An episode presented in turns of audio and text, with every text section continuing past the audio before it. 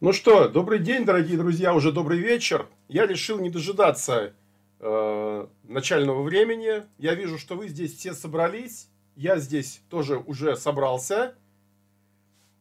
Вижу весь чат, поэтому начнем на несколько минут раньше. Благо, нас никто, в общем, к конкретному времени не держит. Мы к конкретному времени не привязаны. И давайте мы с вами поговорим о разных вопросах вокруг вина. Я очень рад вас всех еще раз приветствовать. Ну и первый вопрос, с которого мы с вами начнем наш разговор, это вопрос, который совершенно справедливо задал Игорь. Так, сейчас, секундочку, я... А, подождите, у меня какая-то очень странная картинка. Это я себя вижу, вижу, вижу, вижу, вижу. А почему я себя так странно вижу? Сейчас.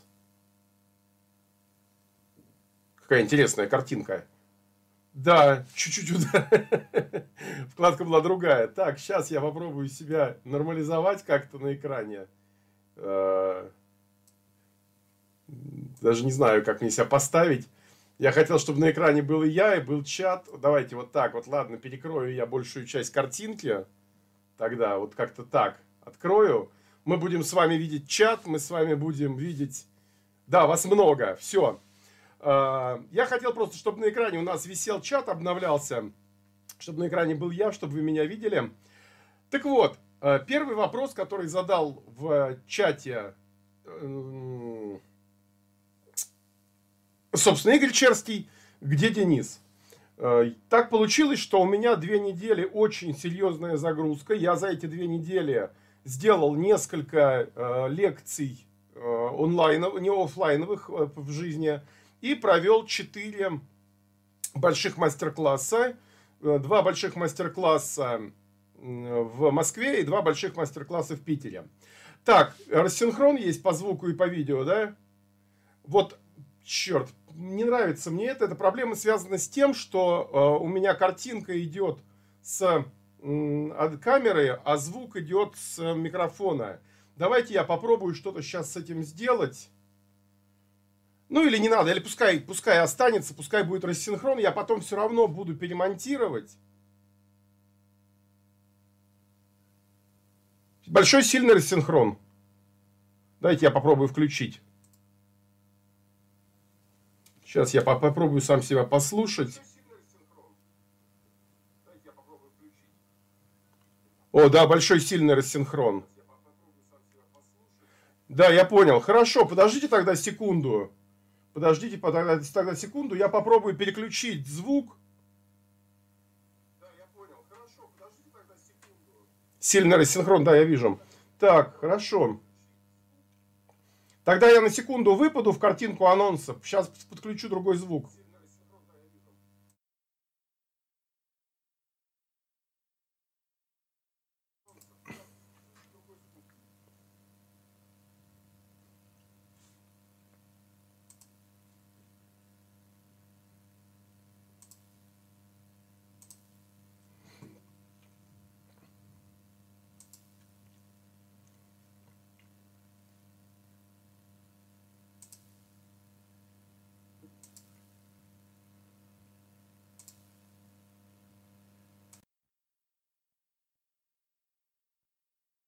Так.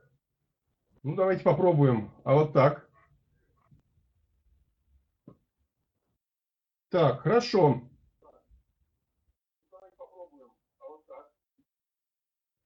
Тоже небольшое, небольшое запоздание есть, похоже, да? Есть все равно. Это связано опять вот с тем, что у меня, к сожалению, камера и звук идут из разных каналов.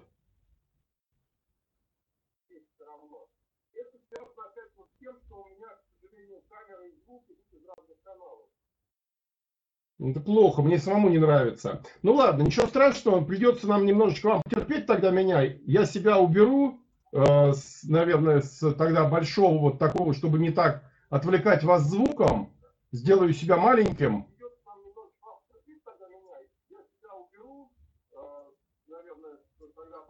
И уберу дубляж. Все, так вот, вопрос, где я был, вопрос э, очень простой. Я очень много занимался чтением лекций вживую и очень много делал мастер-классов в реальной жизни. Так вот, ну давайте возвращаться к вопросам. И вопросов у нас сегодня очень-очень много. Видео я потом все равно буду перемонтировать. А, у этого видео будет обязательно перемонтаж э, хороший с иллюстрациями. Мы будем отвечать на вопросы, и я потом буду вам показывать э, всякие иллюстрации. Итак, первый вопрос задает Владимир Светлов. Вопрос задан две недели назад в комментариях. Почему в одних регионах мира вина получается делать дешевле по себестоимости, чем в других? Какие факторы, климат, почва, сорта, стоимость рабочей силы э, или что еще? Так вот, ситуация следующая. Действительно, в некоторых регионах мира вина делать сильно дешевле, чем в других. И связано это в первую очередь, конечно же, с стоимостью рабочей силы. Так, например, в испанской Ла-Манче э, средняя заработная плата очень-очень невысокая, и крестьяне здесь сдают виноград э, по цене 20, 15, 20 центов за килограмм, иногда даже меньше. И, как следствие, крупные потребители могут покупать очень-очень много винограда и делать очень-очень дешевое вино. Так, например, э, кооператив Винья Лас-Вирхен в Ла-Манче производит вина больше, чем вся Россия вместе взятая. Э, разные условия по выращиванию. В некоторых регионах требуется организация полива, в некоторых регионах не требуется организации полива, в некоторых регионах есть возможность обрабатывать виноградники машинным образом, в некоторых регионах нет. Поэтому так и получается. Э, например, наша страна относится, она находится в категории риска. У нас очень много виноградников зимой вымерзает, погибает и нам надо много виноградников часто обновлять и пересаживать, у нас а, получается более дорогая история с выращиванием винограда. В той же Ла-Манче, в центральной Испании, этой проблемы нет, и там все хорошо. Спрашивает веселый Роджер. Регионы в мире, в которых точно не нужно брать базовые вина, ибо они гадость. А, в принципе, не гонитесь за дешевыми винами из самых раскрученных регионов – Почти всегда, если мы с вами будем говорить про Бургундию, например, то дешевая Бургундия почти всегда будет очень плохая. Просто как только Бургундия не относительно плохая, она сразу же взлетает в цене. В, в бутылке с названием Бургундия, с надписью Бургундия, сразу заложено очень большое значение, большой, большой запас по деньгам именно за счет бренда. И крайне редко Бургундия дешевая будет э, хорошей. В значительной степени это относится к красному бордо. В значительной степени это относится к красному приорату, э, к испанскому. Э, зачастую это относится к дешевой Тоскане, то есть к таким раскрученным винодельческим регионам, итальянским, французским, испанским.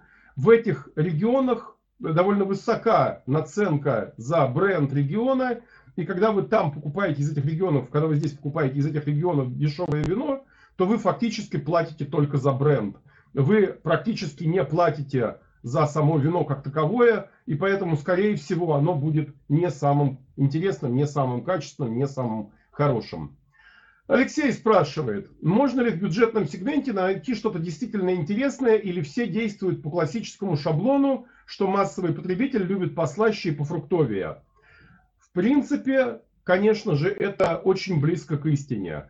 Действительно, крупные производители, они ориентируются на массовый вкус для того, чтобы давать сетям, давать магазинам, давать рознице э, хорошую цену, невысокую цену. Э, им приходится производить очень много вина, а для того, чтобы продать очень много вина, оно должно быть очень усредненного, очень массового вкуса, не слишком кислотное, с довольно высоким остаточным сахаром на уровне там Э, верхней границы сухого вина или нижней границы полусухого вина, часто с легкими танинами, с очень простой фруктовой ароматикой. Это все диктуется ровно тем, что надо продавать очень много вина для того, чтобы обеспечивать э, окупаемость на низкой марже, на низкой цене. Поэтому действительно что-то интересное в бюджетном сегменте найти можно очень редко. Иногда попадаются какие-то сравнительно неплохие вина, но чаще это будут вина, если мы говорим действительно о каких-то интересных, это скорее будут вина по акции, чем это будут вина э, в полную стоимость. Э, в основном, конечно же, это будет совсем-совсем э, базовые варианты. Капитан Арго спрашивает. История того же красного и белого говорит, что даже в нижнем сегменте важны оценки от критиков. желательно 90 плюс. Есть ли смысл платить больше, когда есть вина за 60, за 600 рублей, которые получают 92 балла от какого-нибудь критика? Ну, вы знаете, во-первых, критики очень-очень разные. Э, и многие критики ставят незаслуженно высокие баллы многим винам. Э, и тут как бы к оценкам критиков иногда надо подходить очень с такой, э, со скидкой. Ну, а во-вторых, платить, конечно же, надо больше, потому что когда мы с вами говорим, скажем, о винах Бордо, и мы говорим вино 88, да, и когда мы говорим о винах Испании, которые мы говорим 88, это просто разная стилистика, это разные вкусы, это разные ароматы. И, э, и то, и другое вино будет, ну да, действительно какого-то более-менее соизмеримого уровня качества, уровня интересности, уровня сложности, богатства. Но эти вина будут очень разные стилистические. А постольку, поскольку производство вина в разных регионах стоит совсем разных денег, то они и на полке у нас будут э, стоить разных денег. Поэтому тут важнее э, смотреть на то, что для вас важно. Если вас какое-то базовое вино, вот вы покупаете какое-то вино э, с какой-то определенной оценкой, и оно вас вполне устраивает, и вас в принципе не слишком интересует процесс познания, поиска, исследования, изучения, в конце концов, винного мира, то можно и больше не платить. Можно покупать его до тех пор, пока оно вам не надоест, потом поискать что-то другое, найти что-то еще и продолжать потреблять уже его. Но в общем случае, конечно же, я очень рекомендую всегда исследовать разные регионы, разные вкусы, разные стили, просто потому что это, собственно, и есть основной интерес в вине. Так, давайте мы вернемся к чату. Я заранее подготовленные вопросы, э, какие у меня были, э, пропущу дальше. Мы к ним еще вернемся, если надо. Э, Михаил Ширинян спрашивает. Здравствуйте, Денис. У меня вопрос о предрассудках или стереотипах. Правда ли, что до России не доезжают самые вкусные и качественные вина лучших стран-производителей мира и выпиваются на месте? Смотрите, винный мир устроен не так. Винный мир не устроен так, что доезжают или не доезжают. Да, вина каких-то малых виноделов могут выкупаться целиком каким-то импортером и уезжать, например, в Великобританию или в США, не доезжать при этом до России. Но это не значит, что э, экспортер, производитель не хочет их продавать в России. Просто он их производит мало, и у него их кто-то целиком выкупает. Такие случаи есть. Тем не менее, почти все российские импортеры заняты не только закупками и продажами в России массового простого вина, но и у всех импортеров есть в портфеле какие-то очень высококачественные, суперинтересные, суперсложные вина. Поэтому тут нельзя говорить, что до России специально особо что-то не доезжает. Так же, как во всем мире. Кому-то что-то доезжает, кто-то что-то выкупает, там целиком всю винодельню, весь сток, э, всю, все наименование целиком и продает. Или, может быть, это две страны там распиливают между собой производство. Но э, и также и наши виноделы, также наши импортеры тоже что-то интересное регулярно покупают. И, и иногда у нас что-то есть интересное, а порой даже и очень интересное, чего нет в других странах. Тут э, рынок устроен иначе. Инициатива исходит от импортера. Наш российский импортер смотрит, во-первых, как он будет что-то продавать, какие, у него, какие ему вина нужны, ориентируется ли он это на хорику, на отели, рестораны, кафе, или он ориентируется на то, что он все привозимое вино будет продавать через ритейл, через сетевой ритейл. В зависимости от этого он везет разные вина по цене, разные по смыслу, по назначению, по идее. Ну и вот э, вообще то, что приезжает в страну, определяет, конечно, импортер. А в конечном счете определяем мы с вами, если мы с вами покупаем преимущественно дешевые вина, э, преимущественно базовый сегмент, то понятно, что в основном импортеры именно их сюда и везут. Если у нас вина там, с ценой выше 1000 рублей встают на полках мертвым грузом, то, конечно же, э, импортеры их много сюда не везут, не стараются везти, везут какое-то небольшое количество только и всего. А, или самые лучшие вина известны всему миру, а у себя всякие французы пьют дешевое повседневное вино. А французы и итальянцы пьют много дешевого вина, да, недорогого на месте, но пьют и нормальные вина. В итальянских винотеках прекрасно продаются вина и по 20, и по 30, и по 40 евро, прям там на месте. Да, это вина не для каждодневного употребления, но они продаются и покупаются. Даниил С. с двумя «и». Денис, добрый день. В последнем выпуске вино в вопросах и ответах я спрашивал ваше мнение насчет нового закона о виноделии в России. Вы ответили, что поделитесь мнением. Мы, наверное, будем целиком даже целый ролик снимать, потому что собираемся э, устроить такое совместное обсуждение того, что происходит. А, если говорить очень коротко, то закон крайне сырой. Закон, который доставляет довольно много проблем и импортерам, и ритейлу, и контролирующие органы там. Он, в общем, очень не прописан. Он э, исключает использование вина наливом для производства вин в России – что может быть с одной стороны хорошо, но с другой стороны он их очень жестко позиционирует как винные напитки. То есть если сейчас эм, винодельня в России привозит вино наливом и бутилирует здесь это вино, по бутылкам разливает просто, то она на таких бутылках не имеет права писать вино, она должна писать не является вином, является винным напитком. Таким образом, э, привезенное сюда вино наливом становится в один ряд с э, напитками, разбодяженными водой, ароматизаторами, с добавлением там чего угодно еще. И это тоже несправедливо, потому что, с одной стороны, конечно, это вино, произведенное не из российского винограда, но это по-прежнему натуральное вино, поэтому в этом смысле надо было поступить так, как поступали в Канаде. В Канаде есть понятие «произведено в Канаде», и есть понятие «бутилировано в Канаде». Вот на этикетке четко написано произведено в Канаде, это значит, что использовался канадский виноград. Бутилировано в Канаде, это значит, что вино привезено наливом и здесь только разлито по бутылкам. Вот это было бы правильно. Кроме этого, в этом законе напихано еще очень много нехороших подводных камней. То, что на каждом вине должен быть указан регион происхождения винограда и год урожая, что ставит по большому счету вне закона вина, у которых нет года урожая, в частности хересы, шампанское и э, некоторые другие образцы. И, конечно, закон очень сырой, очень грубый, очень непроработанный. Так, Алексей Волохов. Денис, добрый вечер. Вопрос про издержки профессии. Дегустаторы вино не пьют, выплевывают, но ведь все равно какое-то количество через слизистую впитывается. Сколько нужно продегустировать, чтобы уже заметно повело, как не погореть на работе?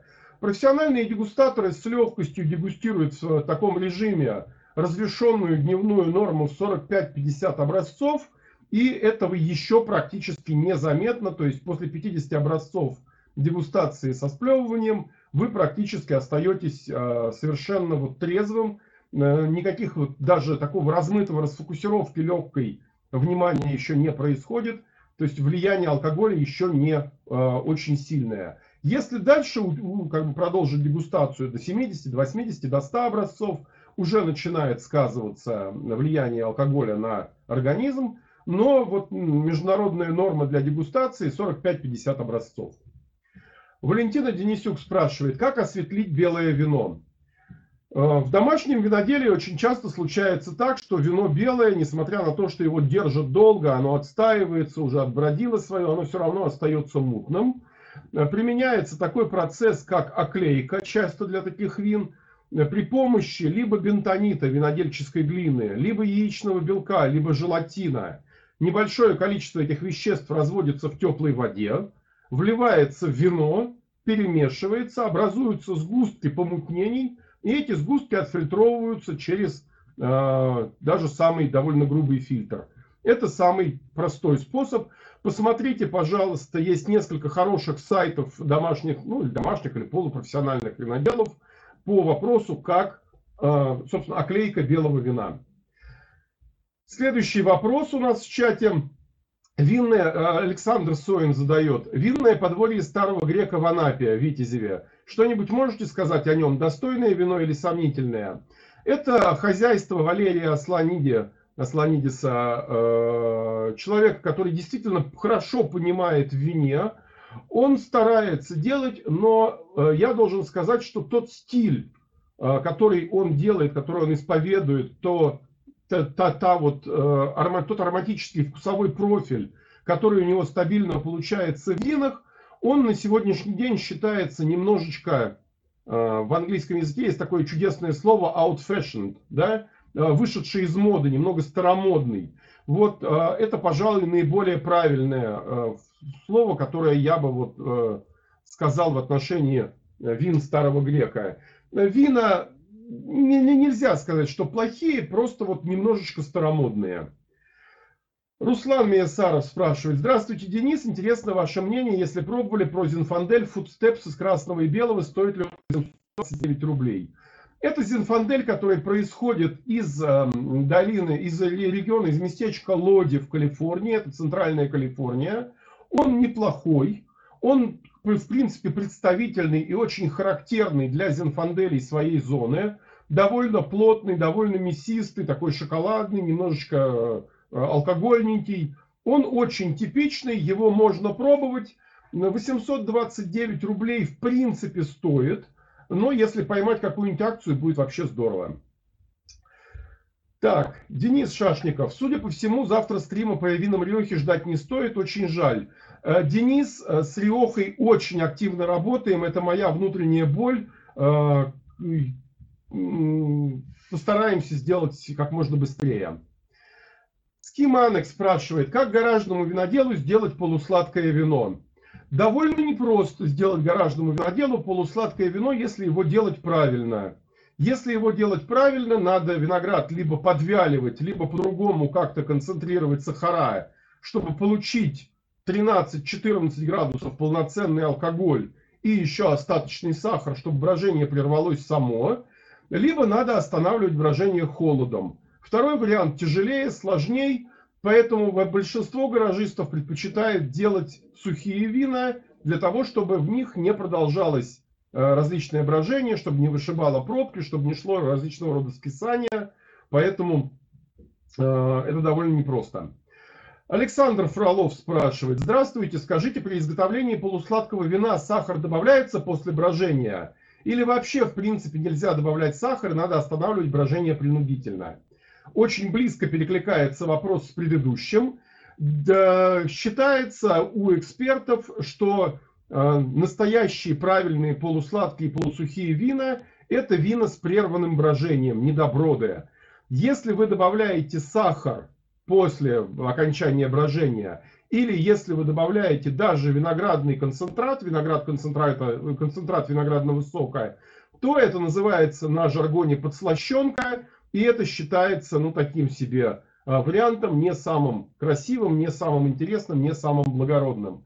Поэтому высококачественные полусладкие вина – это с остановкой брожения, вина повседневные, такие дешевые, грубоватые, это вина а, с добавлением сахара. Игорь, как я устал отвечать на вопросы, где Денис? Ответили. Надеюсь, что ответили. Алексей Анисимов. Здравствуйте, Денис. Клуб «Казанская лоза». Увлекаюсь виноделием. Ваше мнение, какой подход должен быть при подборе сортов и гибридных форм для белых вин и какие сорта бы вы порекомендовали? Спасибо. Это невероятно сложный вопрос, потому что этот вопрос во многом определяется климатом, почвой, режимом полива, режимом солнца. И в каждом конкретном случае надо экспериментировать, на, на каждом конкретном участке нужно пробовать, что может расти в каждой конкретной зоне. Э, вот сейчас, например, в подмосковной, скажем, зоне, мне понравилось, я попробовал несколько вин из сорта Солярис, и прям мне, в общем, понравилось то, что делается даже из подмосковного винограда. Но это ни в коем случае не рекомендация сажать Солярис, а это рекомендация пробовать свое вино, вино соседей, смотреть у кого что получается. Э, много экспериментировать и много консультироваться с специалистами, э, в том числе с дегустаторами. Подскажите, пожалуйста, когда будет обзор из масс-маркетов вина и будет ли в магазине? Да, будут в ближайшее время. Вот Игорь Черский э, уже ответил. Так, Денис, вы открыли портал ВАД. Да, Денис, вас много. Это мы прошли. Мельмар, спасибо огромное. Всем вечер добрый. Так, добрый вечер. Как конспектировать дегустации? Есть ли какой-то стандарт? Может быть, специальные журналы, блокноты или в свободной форме? Спрашивает Регулус 153Q. А, во-первых, Регулус Q. А, во-вторых, я для дегустации, для записи дегустаций использую Vivina и э, в свободной форме пишу туда заметки. В, общей, в общих чертах дегустационную, стандарт, дегустационную форму соблюдают все более или менее единый краткое упоминание цвета, насыщенности, интенсивности оттенка. Дальше в два предложения, в одно, в полтора-два предложения э, описание аромата, описание вкуса и общее впечатление. В принципе, можно посмотреть, э, вот у меня в Vivino большие дегустационные заметки, их там много, которые написаны вот по такой э, форме. Так, сильно лучше. Два канала с небольшим запозданием. Вроде сейчас пошло, синхронизовалось. Да, спасибо огромное. А, Денис, назовите наших виноделов, поцелованных Богом, спрашивает Мельмар. Мельмар, спасибо еще раз огромное за донат. А, я считаю, что у нас, безусловно, поцелованные, поцелованные Богом а, виноделы – это Олег Репин, это Сережа Бескаравайный, это Алексей Толстой – а, это Вадим Бердяев. А, и, в общем, число этих людей, оно растет. Мне это, меня это, в общем, радует. К сожалению, не так быстро, как хотелось бы растет это число, но все-таки оно как-то растет. Так, Давид Багаян. Денис, добрый вечер. Чем обусловлено то, что по стилю российское вино ближе к новосветским? Напряженностью тепла. В общем и целом, постольку, поскольку мы находимся дальше от морей, и наши моря, Черное море, и Азовское море, и Каспийское море, не обеспечивают в полной мере охлаждение прибрежной зоны, то э, у нас тепла у винограда больше, чем, скажем, в Бордо или в Бургундии или там в Австрии. Э, вот из-за этого вот э, у нас получается более такие интенсивные, чуть более алкогольные, более мощные, более плотные вина в среднем.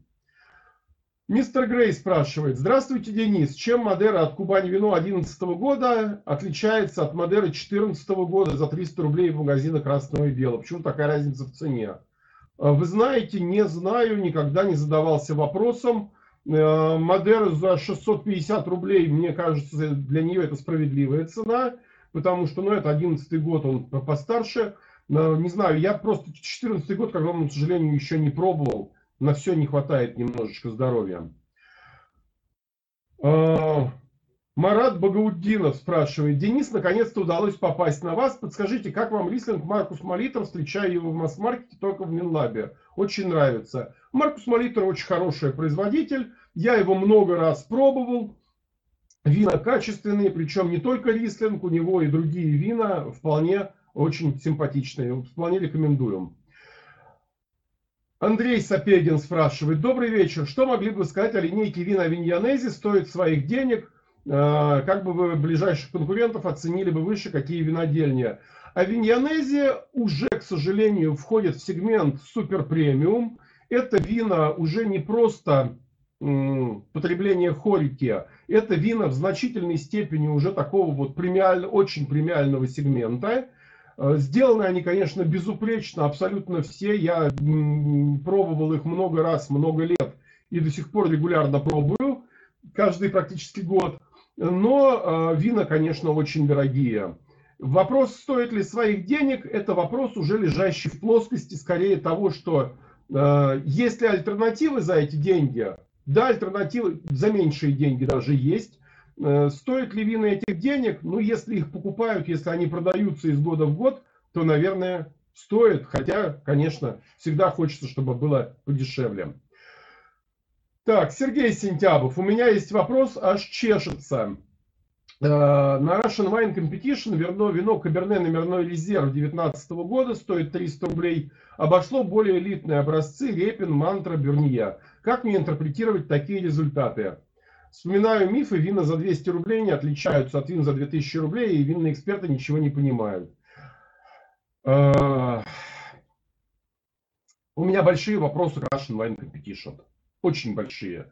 То есть там такое впечатление, что люди подходили к оценке вин с одной единственной идеей. Поставить все винам от 82 до 84 баллов. То есть такое впечатление, что там люди просто боялись да, высказать свое реальное мнение, сказать что-то где-то дороже, где-то дешевле. И э, у меня большие вопросы к э, самому конкурсу, к этому. Так, Антон Антон спрашивает. Подскажите, пожалуйста, вина с ферментацией в бочке, которые можно купить в наших сетях. Хочется для расширения кругозора попробовать, но производители редко указывают это. А, вы знаете, вот так с лету, с лету я вам сейчас не скажу. А, и точно помню, что а, белая помина, помина бьянка, вот фрискобальдия, ферментируется в бочке, только ферментация. Вы знаете, это надо просто взять какие-то там вот два десятка шардоне в винотеке сфотографировать и посмотреть по сайтам производителей, что из них ферментировано в бочке. Так сейчас быстро на скидку я вам не назову, особенно то, что у нас есть в широком э, круге. Александр К. спрашивает э, от Марины Аманды из Гаскони с выдержкой в бетоне. Что скажете про этого производителя и выдержку в бетоне? Вы знаете, производителя не знаю, скорее всего, вообще ничего не говорит его мне э, наименование. Давайте посмотрим. Давайте посмотрим, кто это такой, что это за люди. Так. Нет, этикетка мне вообще ничего не говорит. Э, производителя не знаю. Гасконские вина редко бывают какими-то яркими, сложными, интересными. Выдержка в бетоне. Э, я рассказывал в лекции по технологии вина, чем хороша выдержка в бетоне. Она очень, что называется, экологичная. Она наименее энергоемкая. Она немножечко Э, такая, считается чуть старомодной из-за того, что за бетонными резервуарами нужна отдельная серьезное э, ухаживание, гигиена и все остальное, тем не менее, э, в последнее время становится снова даже в каком-то смысле модной. Спрашивает Константин Карипанов. Добрый день, Денис. Спасибо большое за лекции. Просто огромное количество знаний. А, это не вопрос. Так, это спасибо вам, Константин. Э, расскажите, что льют в разливайках на побережье, откуда берут этот аромат, на который много ведутся, а, спрашивает Олег Дудай. Значит, смотрите, практически все разливайки, которые продают вино, они продают вино из бэгенбоксов, из 20-литровых.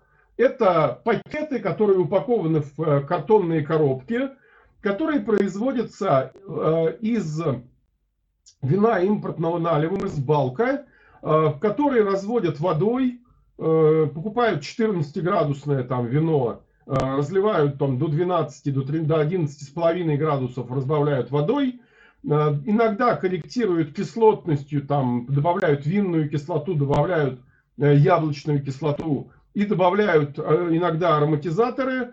Это химоза, но тем не менее в базе все равно лежит изначально какое-то минимальное, плохое натуральное виноградное вино, которое просто вот так вот доводят для того, чтобы оно было низкой цены и его было много. Купил недавно начальный Terra del Palio Chianti Classico 2016, не зашло вообще. Так, дайте я посмотрю Terra del Palio Chianti Classico. Давайте посмотрим, что это за вино. Я его должен пробовать. Так, картинки. А, э, это вино я пробовал и пробовал много раз. Это неплохой производитель, но э, это производитель, который делает вина в таком немножечко старом стиле, довольно кислотные. И они вот это, это вопрос уже как раз стилистический. Нравится вам такой стиль или не нравится вам такой стиль. Это просто вот это не ваш стиль. А, тем не менее, у Терра Дель Палио много любителей, много таких э, уверенных сторонников, поклонников, которые его очень любят. Сапирави от Фанаголи я обычно покупаю ящиками, или вот Сабербаш Хихри вообще взорвал мозг рецепторы. Но это вопрос вот как раз стилистики. Так, АТМ. Добрый день, Денис. Скоро свадьба. Выбираю вино для гостей. Недавно попробовал пино-нуар от Мельстрим. Не стыдно такое подавать гостям. Что еще посоветуете? А, смотрите, у Мельстрима сейчас 19 год вина начнут появляться в э, линейке Original. Они почти все неплохие. У меня обзор винодельни Мельстрим есть на канале в Дзене. Э, можете посмотреть вот здесь вот мой Дзен. Сейчас откроется, секунду. Адрес вы видите в адресной строке. И вот здесь вот, среди всего прочего, обзор вина из линейки Original винодельни Мельстрим. Я недавно был там в гостях, и вот здесь все вина с этикетками совсем с... Ну, плохо грузится, потому что канал занят у меня. Можно посмотреть, можно почитать. Э, практически все 2019 года уже неплохо, а 2020 год будет еще лучше. Еще раз, Мельмар, спасибо огромное за донат. На чем в кризис экономить будут винодельни? Вы знаете, у российских виноделин сейчас кризис э, только в одном, где достать виноматериал, где достать виноград, где достать вино, для того, чтобы обеспечить сети залистованным материалом. У российских виноделин кризиса особенно нет. И, скорее всего, российские винодельни экономить особенно ни на чем не будут. Э, винодельни иностранные будут снижать урожайность. В частности, виноделы шампани договорились о том, что они будут производить совокупно гораздо меньше вина, чтобы сохранить уровень цены, даже его приподнять, ну, будут немножечко э, ужиматься. Жирные годы прошли. Денис, пробовали ли вы вина линейки Шато Марго и за что ломят такие цены? Да, пробовал Шато Марго, я пробовал, я э, Гран Крю класс М бордовский пробовал всем. Я про э, ценовую политику рассказывал неоднократно, что ценовая политика, начиная с определенного момента, диктуется не качествами вина, а количеством людей, которые хотят его купить и попробовать. Если на рынок приходит огромное количество богатых людей, богатых китайцев, богатых тайцев, богатых э, тайваньцев, богатых американцев, богатых европейцев, которые хотят иметь вино категории статусное, престижное вино, э, то они могут на него, э, за него платить практически любые деньги, потому что объем производства жестко ограничен размерами хозяйства. И цены могут быть совершенно произвольными. Это как Э, швейцарские часы, это как машины ручной сборки, это как обувь ручной, там, ручного пошива. Здесь цены э, имеют очень посредственное отношение к качеству и э, в общем и целом могут быть в широком спектре практически произвольными. Так, в этот момент я остановлюсь сказать спасибо большое. Виталий Кунцевич прислал донат. Дарья Соколова прислала донат и вопрос. Сейчас я открою, посмотрю вопрос. Эм, так, Дарья. Денис, не могли бы вы подсказать, какое вино можно подобрать к стейку стриплоин, прожарки medium rare в ценовой категории до 2000 рублей? Интересно ваше мнение. О, я буду здесь немножечко предвзят. Э, к стриплоину я люблю очень легкие вина э, и довольно кислотные. Я, например, очень люблю долину Луары, это шинон, это каберне франы, такие вот э, сравнительно легкие, кислотные, такие умеренно ягодные. Люблю хорошие пинонуары. Я вот вчера буквально в Питере был. Я сегодня ночным поездом только приехал из Питера. И я в э, Wine and Dime э, взял себе на ужин совершенно прекраснейший пинонуар из Коля Ориентали дель Фриули с севера Италии. Э, он такой был не очень дубовый, с небольшим количеством дуба, но с, многим, с большим количеством лесных ягод. И вот такого рода вина прям отлично заходят мне. Вот именно это сочетание очень нравится. Они не мешают мясу показывать свой вкус, свой аромат, и в то же время сами э, не проигрывают, не, не теряются. Антон Попов, огромное спасибо. Алексей Сакимов спрашивает, спасибо за все познавательные лекции, очень много интересного узнал, сезон заканчивается, французский барик обожден и ждет портвейна. Денис, когда будет столь давно ожидаемая лекция о портвейнах? Э, к огромному сожалению, все идет своим чередом, и много лекций заказано, но я вам должен сказать, что пришла ко мне э, в в виде, как бы, не то чтобы спонсора, но в виде э, коллаборации одна из португальских виноделин. И в ближайшие недели будет лекция по португальским винам. И там, в частности, будет регион Дору и несколько слов про портвейн. Отдельно лекция про портвейн тоже будет, но чуть-чуть позже. Сухарик спрашивает, спасибо большое за донат, э, почему, описывая запах и вкус вина, эксперты никогда не скажут про нотки свежего винограда? Самого винограда. Про теплую землю скажут, сено и бензин могут, а сам виноград нет. Дело в том, что в самом винограде очень немного ароматических веществ, и свежий аромат, э, свежий виноград практически не пахнет до момента брожения. Я рассказывал, частично уже несколько раз упоминал, что основные ароматические вещества в винограде, они связаны с сахарами, и они не летучие. До тех пор, пока дрожжи не оторвут сахара от летучих ароматических веществ, э, практически аромата нет. Э, вспомните, какой умеренный и, в общем, непритязательный аромат у виноградного сока, даже, ну, тем более у восстановленного, но и у свежего тоже его практически нет. Поэтому виноград это та ягода из немногих, которая в свежем виде ароматы имеет сравнительно бледные почти всегда. Существуют сорта исключения, такие как мускаты, как гиверстраминер, как изабелла в конце концов. Но вот как раз все эти сорта считаются такими чуть менее респектабельными, потому что когда в вине начинает доминировать вот эта единая фруктовая нота, которую вы чувствуете в свежем виде, в виде вина и так далее, то это не так интересно, когда, как если когда в вине много разных оттенков вкуса и аромата. Поэтому специалисты, эксперты не очень любят фруктовые вина. Фруктовое вино, вот клубничное вино пробуешь, оно клубникой пахнет. Вишневое вино пробуешь, оно вишней пахнет.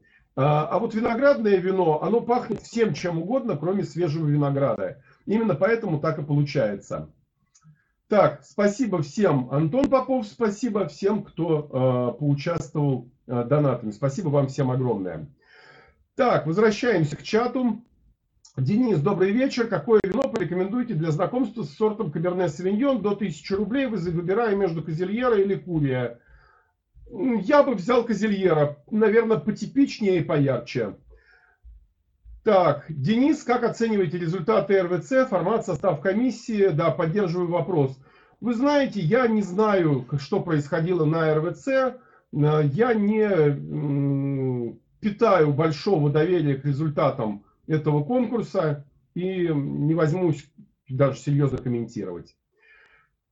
Алексей Бороздин спрашивает, надеюсь, что правильное ударение поставил. Денис, добрый вечер. Скажите, очень интересуюсь грузинским виноделием. Будет в будущем лекция с учетом регионов. Очень благодарен за вашу работу. Э, вы знаете, может такое быть, но есть большая проблема с грузинским виноделием. Э, грузинское виноделие хорошее, стоит очень дорого. У меня тоже на Дзене есть статья про грузинские вина. 15 хороших бутылок грузинского вина но стоит ли оно того?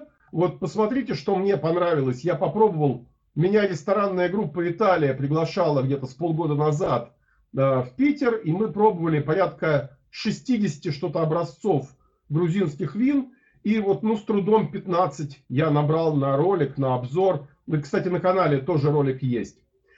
Э, поэтому, ну, не знаю. Так, Сергей Пугачев. Какие сорта больше всего подходят для оксидативного стиля и преимущества оксидативного стиля? Есть такие сорта, которые э, очень хорошо принимают на себя легкую оксидацию. И это в первую очередь сорта э, Южной Роны. Это белый гренаж, очень хорошо принимает на себя. И это сорта португальские с Мадейры. Это Буаль, Серсиаль, Мальвазия а, то, из чего делают Мадеры, это классика. Из того, что растет в России, а, неплохо на себя оксидативный стиль принимает олиготе, как ни странно. Оно неплохо выглядит в оксидативном стиле. Шардоне и Савиньон Блан не слишком хорошо. Аркацетелием тоже так, в общем, не очень хорошо. Рислинг не очень хорошо. Из того, что растет массово в России, я бы назвал в первую очередь, наверное, олиготе. Константин Карипанов. Сколько хранятся сухие вина из сорта Ракоцители? 2015 губернаторская Ракоцители еще можно пить? Я бы уже не рисковал. В том плане, что пить-то его можно, только будет невкусно, скорее всего. Ракоцители сам по себе не слишком ароматный сорт. И с возрастом редко набирает что-то богатое, что-то яркое. Ркацители, особенно и грузинская, и российская, по большей части, лучше пить относительно молодым. Бывают исключения, так, например, казахский Ркацители, Arba Wine очень хорош и в серьезном возрасте, но это скорее исключение, чем правило. Илья Ленков. Le Grand Noir, Black Sheep, Мальбек, 18 год, Semi-Dry. Показался очень странным. Вы знаете, мне вся линейка Grand Noir кажется немножечко странноватой, такой funky, а, немножечко попыткой какого-то заигрывания, то ли с натурально сделанными винами, то ли с винами на диких дрожжах. Э, не знаю, мне как-то вот вся линейка не кажется слишком яркой, слишком интересной, слишком богатой. Андрей Сергеев. Денис, добрый вечер. Увидел в лекции по акции кинозвораулю от братьев Асканелли 700 рублей против почти 1300. Не слишком ли дорого даже 700 рублей за полусладкое? Что можете сказать про это вино? Э, Асканелли э, делают один из лучших кинозмараули вообще. И если спрашивать про кинозмараули, то это одна из неплохих виноделин, которая э, его делает, которая представлена на российском рынке. Что касается цены, ну вот я честно вам скажу, я за 700 рублей полусладкое не куплю, мне просто неинтересно. А, но вино сделано в целом неплохо. Если вот быть так честным и непредвзятым, то э, нормально. Так. Ерема, огромная просьба. Нужен ваш совет по Зинфанделю и примитивов в ценовой категории до полутора тысяч рублей. Уже есть любимцы из красного и белого, но этого мало. А, посмотрите в пятерочке Вайнот а, и а, примитивы тоже Вайнот. Они неплохие. Мельмар, спасибо снова. Денис, вы пробовали соленый рислинг? Нет, вы знаете, солоноватый оттенок иногда встречается в сорте Сира или Шираз. Мы сейчас, кстати, об этом вспомним из анонса э, лекции. В рислингах я солоноватых ноток не замечал. Рислингов сейчас вот попробовал за, эти, за последние пару месяцев очень-очень много, но такой ярко выраженной солоноватости ни в одном из рислингов не помним. Владимир а, Шалагинов. Как вам рислинг хорошего года? Есть еще савиньон 2014 года этой марки, его можно пить. Я попробовал рислинг хорошего года, он неплох. Он такой простенький, он совсем, вот совсем, совсем, совсем такой вот э, откровенно вот базовый, но при свои деньги вполне неплох. Савиньон 2014 года, я боюсь, что будет уже не очень хорошо. Так, смотрим. Александр Мезенцев. Теперь весь балк уйдет в Абхазию. И, кстати, балк был очень порой достойный с котлетой у многих. Да, балк теперь будут разливать в других странах, не в России, скорее всего, и будут уже сюда везти бутилированный. Он подорожает немножечко, качество от этого не улучшится. Денис, добрый вечер. Много разговоров про красностоп Золотовский, но внятного ничего. Есть ли уже достойные образцы, спрашивает Константин Лапин. Про красностоп я немножечко говорил в лекции про российское виноделие, что с красностопом основная проблема заключается в том, что все его делают кто в лес, кто по дрова. Не очень понятно, у кого какой красностоп, у кого анапский, у кого золотовский, у кого азос. Поэтому получается так, что мы не можем до сих пор внятно понять э, какого-то там единого стиля или характера за этим сортом. Кроме того, что он очень плотный, очень мощный, очень тонинный. Из достойных образцов э, отдельно сам по себе Бюрнье, очень неплохой красностоп последних лет у Сабербаш, да, из того, что я вот так на скидку пробовал. Ну и красностоп в дубе ведерников, он все-таки хороший, ничего не попишешь. Даже там, если нам не нравится цена, со счетов не скинешь. Так, Антон Антон спрашивает, про дегустацию дополните вопрос, сколько можно дегустировать выплевывая, чтобы потом сесть за руль? Вот, Антон Антон, я вам в этом отношении, к огромному сожалению, ничем помочь не могу. У меня нет и никогда не было прав. Я э, в свое время очень хотел, когда машину, я отучился в автошколе, сдал теоретический экзамен, пошел ездить с инструктором практические занятия, отъездил 40 занятий с инструктором и понял, что я не хочу машину. И не пошел сдавать практику. Поэтому у меня никогда не было прав, их нет, не было, и даст Бог, обойдусь не будет. Поэтому, к сожалению, ничего не могу сказать. Знаю, что в, европейце, э, в европейской норме это примерно 150 граммов вина, бокал, который принят внутрь. Да? Думаю, что э, при выплевывании ну, те же самые 50 образцов будут относительно безопасны. Ну, как? Опять же, по европейским меркам, по европейским стандартам. Денис, пробовали ли вы Рашу Зунова, Рислинг Аликате Шардоне? Ваше мнение? Мне очень нравится Семь морей Раш. Э, это хорошая винодельня. Ярик очень молодец, хорошо работает. Ярослав Узунов. Э, хорошая винодельня. Молодцы, стараются очень сильно. Здравствуйте, Денис. Почему вина из фруктов не котируются? Может, все-таки есть интересные экземпляры? Практически нет. Самые интересные сделаны из непахнущих ягод. А, иногда бывают неплохие там из голубики, где что-то интересное появляется. Но в общем и целом почти во всех фруктовых винах а, базовый, вот этот вот базовый а, фруктовый аромат, он настолько доминирует, он настолько сильно выражен, что он перекрывает все любые вкусы, оттенки, и вино становится просто неинтересным. Вот, ну, по большому счету, по большому счету, фруктовые вина очень слабо отличаются от фруктовых настоек и наливок. Э, разница крайне невелика. Ее можно заметить, да, но она не настолько ярко выраженная, чтобы я предпочел там вот э, заниматься брожением фруктов, а не просто настаиванием готового спирта с ягодами. Андрей Дмитриев, диагональная красная полоса на этикетках вин, что она означает? Ничего, элемент дизайна.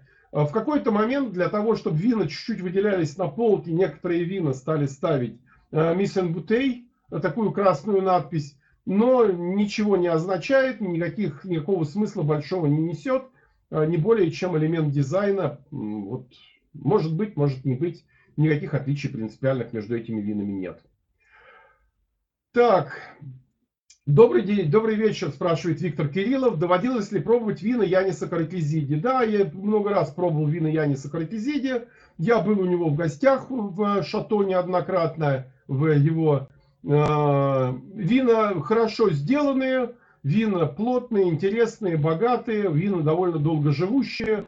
К Янису единственное, что у меня э, вопрос только один, что я никогда не видел у него лежащих запасов вина при том, что он до сих пор продает какие-то старые года урожая, я не очень понимаю, где он их хранит, откуда он их берет, но к винам вопросов нет, а вина сделаны действительно хорошо.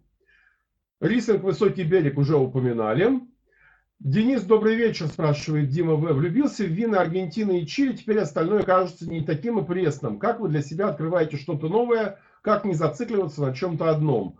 Э, вы знаете, это через это все проходят когда особенно начинаешь дегустировать, э, первые годы дегустационного опыта, дегустационного стажа, ты во что-то влюбляешься, э, с чем-то одним живешь долгое время, потом начинаешь понимать, что тебе поднадоело, что ты уже это видел, это видел, это видел, это видел, это видел уже много раз, и ты начинаешь экспериментировать с чем-то, а потом это превращается даже в каком-то смысле в самоцель. Попробовать то, попробовать все, попробовать это, попробовать пятое, попробовать десятое, научиться разбираться в нем, и вот к этому все приходят. Поэтому то, что вам нравится сейчас Аргентина и Чили, это прекрасно, это хорошо, но если вы будете экспериментировать, то это потихонечку тоже пройдет, появится желание э, экспериментировать. Андрей Васильев спрашивает, есть ли толк от термометра браслета на бутылку, как им правильно пользоваться? Не получается ли, что бутылка, с которой он соприкасается, охладится раньше вина и даст неверные показания? Э, знаете, я не пользуюсь вообще вот такими гаджетами. Я пользуюсь крайне редко э, просто измерителем температуры. Э, как вы знаете, сейчас эти дистанционные температуры измерители, которыми температуру меряют. Вот у меня примерно такой же винный есть, но и то сравнительно редко. Для белых я считаю прекрасную температуру из фруктовой зоны обычного холодильника – а красные у меня как раз лежат при температуре хранения практически в моем шкафу.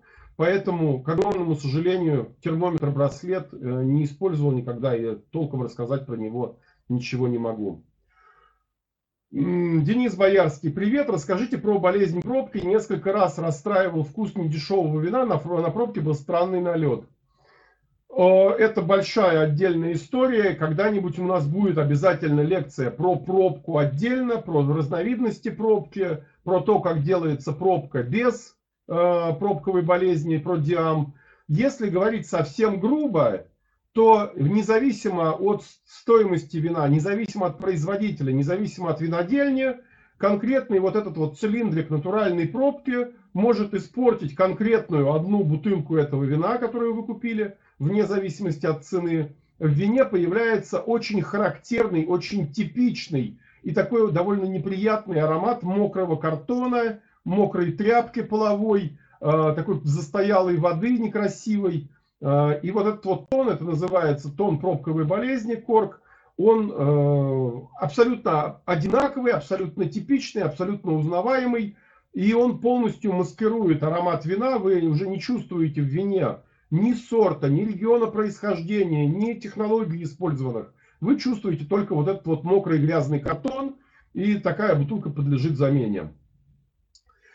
Даниил спрашивает, используется ли в виноделии бентонит? Да, используется для осветления белых вин. У нас сегодня был в начале стрима вопрос, как осветлить белое вино. Бентонит, как оклеивающий агент в виноделии может использоваться и многими винодельнями используется. Это, да, совершенно справедливый вопрос, совершенно так, такая технология есть. Денис, добрый вечер. Купил недавно Когор Партенит Массандры, открыл, попробовал, был хороший. Закрыл пробкой на две недели в шкафу, теперь стал очень тонинным. А, это странно, потому что танины при контакте с воздухом наоборот только ослабевают, и для этого вина зачастую специально декантируют, если они выглядят излишне терпкими, излишне тонинными.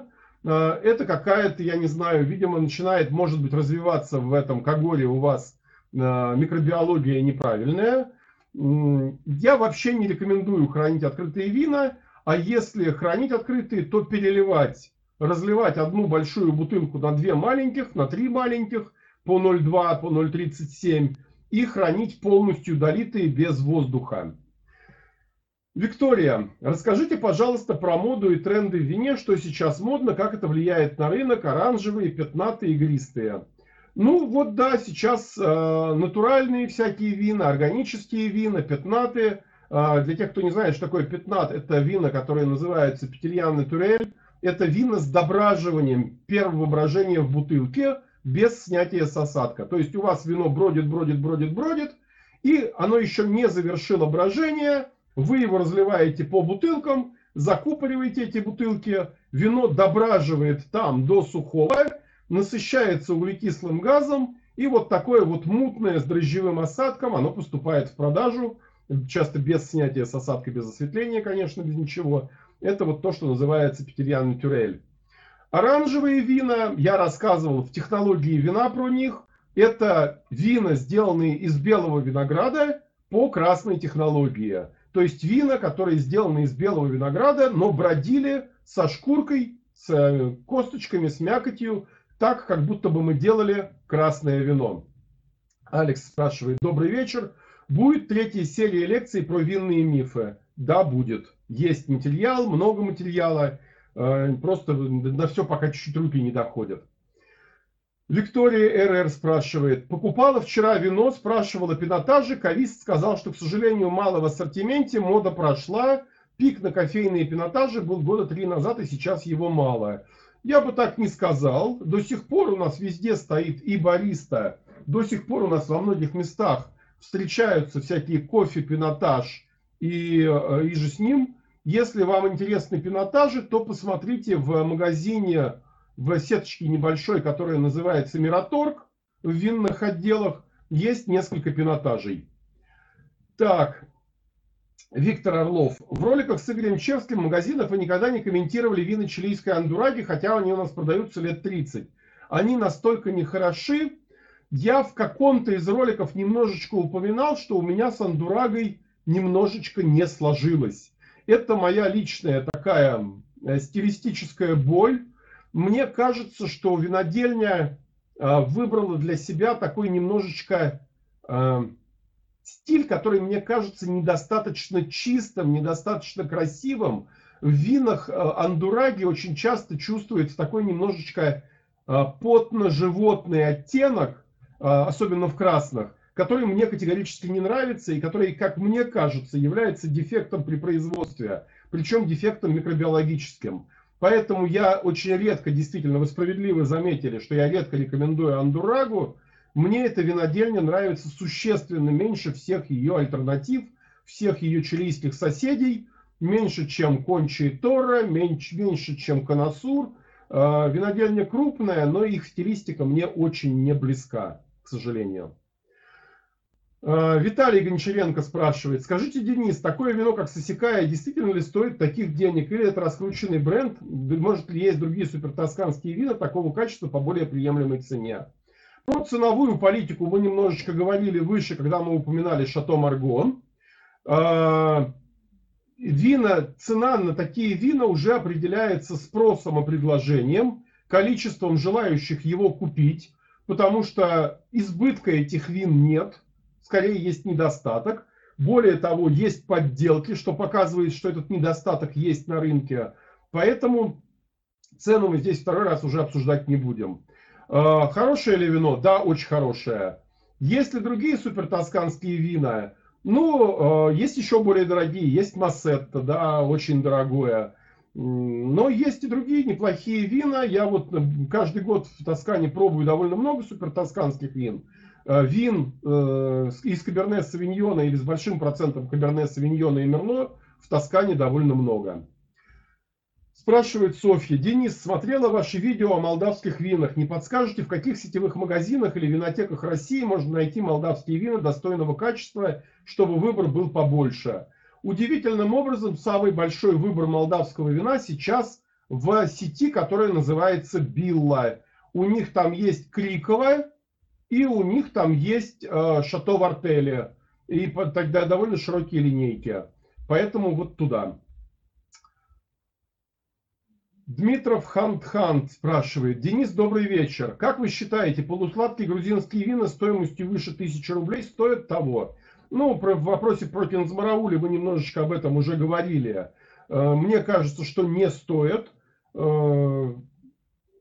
Ну, нету в них вот той яркости, сложности и богатства аромата, которые есть. Обратите внимание, я много раз говорил про грузинское вино, где оно продается. Грузинское, э, грузинское агентство вина всегда говорит, что мы импортируем вина, поставляем вина в 55 стран мира, там, в 60 стран мира. Но из этих 50 стран мира 60% Россия, 10-15% это Украина, 10% э, Казахстан, еще 10% Мол... Э, Республики Прибалтики и только 8% Китай, 5% Польша. Все. Кроме республик бывшего Советского Союза, грузинское вино практически никто не пьет. Очень мало там, 20 тысяч бутылок за год продается там в какой-нибудь Германии, 100 а, тысяч бутылок продается в каких-нибудь США. Это очень мало, это один контейнер, два контейнера на всю страну. А, фактически никто не пьет полусладких вин.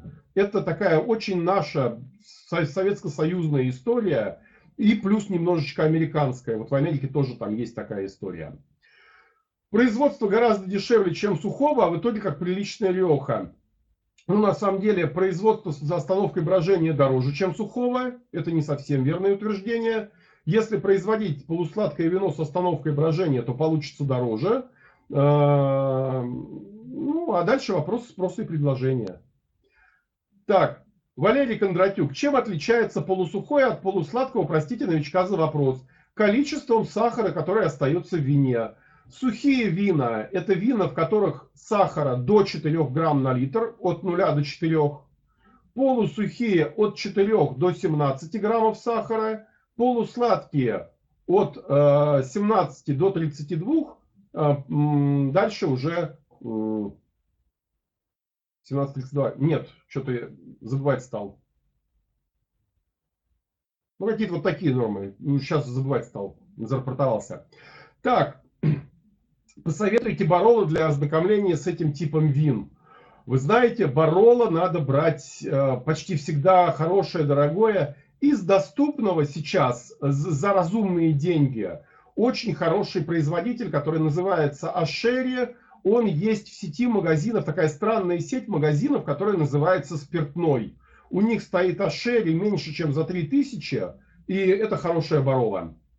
Денис, вы преподаете сейчас где-нибудь, спрашивает Андрей Обедов. «А, я преподаю в школе Инотри некоторые курсы лекций, не целиком, естественно. Я читаю там историю, химию, какие-то вещи, бочку и вино. И я читаю там курс Нового Света.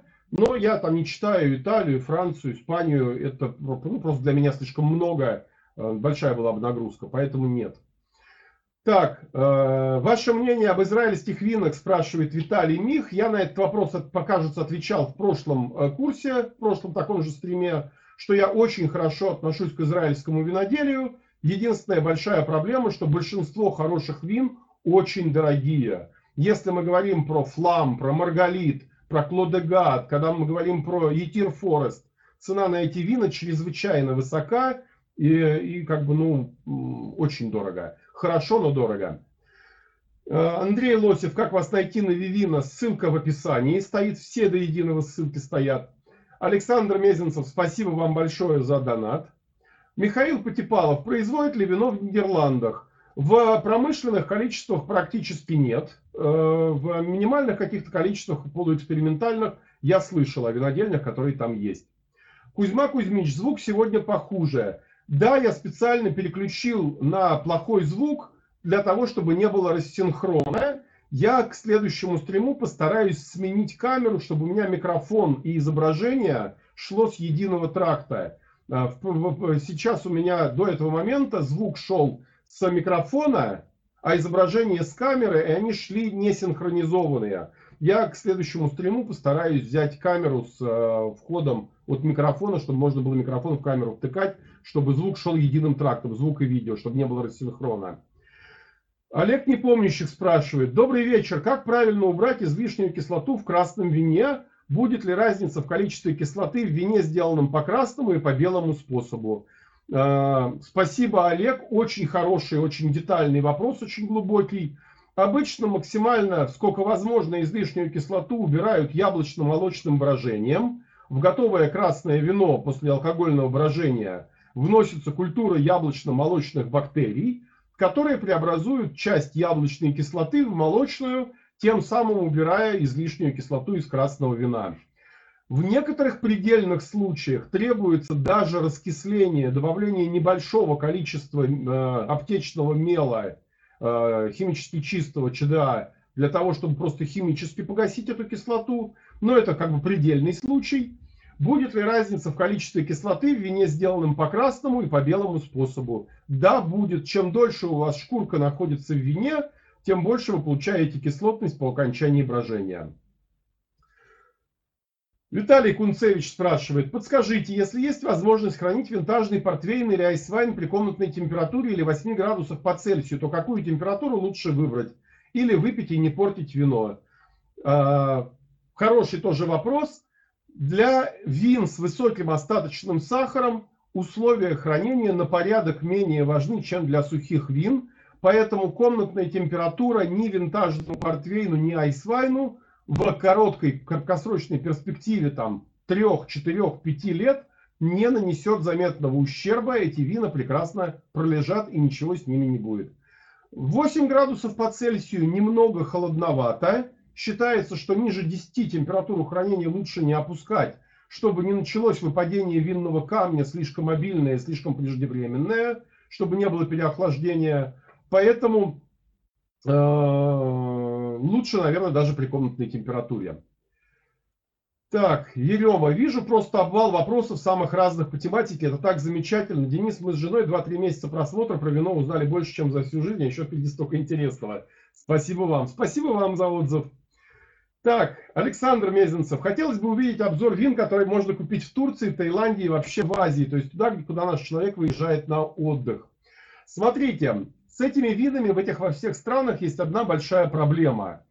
Особенно для Турции это характерно. Импортных вин практически нет. Местные вина хорошего качества очень-очень дорогие. Это э, речь идет сразу там от, об уровнях там 20, 30, 40 долларов за бутылку. Хорошие турецкие вина от качественных производителей это мгновенно очень дорого. Поэтому очень трудно рекомендовать есть, э, я могу там рассказать и про местные сорта, про э, Экюзгюзю, про Каличик Карасы, про Абаскере, турецкие сорта. Но это как бы будет такое немножечко теоретическое знание, потому что обычно на отдыхе хочется чего-то не такого дорогого, не каких-то там вин высокой гаммы, а что-нибудь попроще, да, там на пляже возле шезлонга. А местные вина по большей части очень дорогие. Так, Николай Каманин спрашивает. Добрый вечер. Скажите, что вы думаете по поводу игры нос вина для того, чтобы научиться определять разные ароматы в винах? Э, он практически бесполезен, этот набор. Я в свое время его очень хотел. он у меня есть и лежит практически мертвым грузом по одной простой причине. Как бы нам ни хотелось, практически все ароматы очень-очень синтетические, очень-очень химические и э, напоминающие оригиналы, только очень-очень отдаленные. Ну вот примерно, знаете, как карамелька клубничная напоминает свежую клубнику.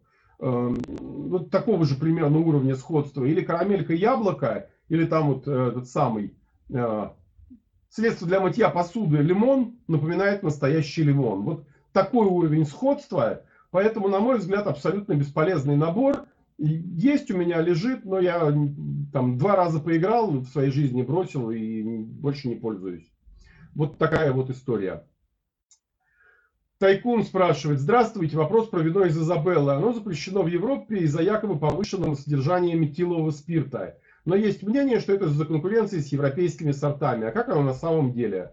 На самом деле почти всем все равно, из-за чего он запрещен, Изабелла. Э, конечно, метилового спирта там немного. И до ПДК там очень-очень далеко и реальной существенной опасности для здоровья этот сорт не представляет.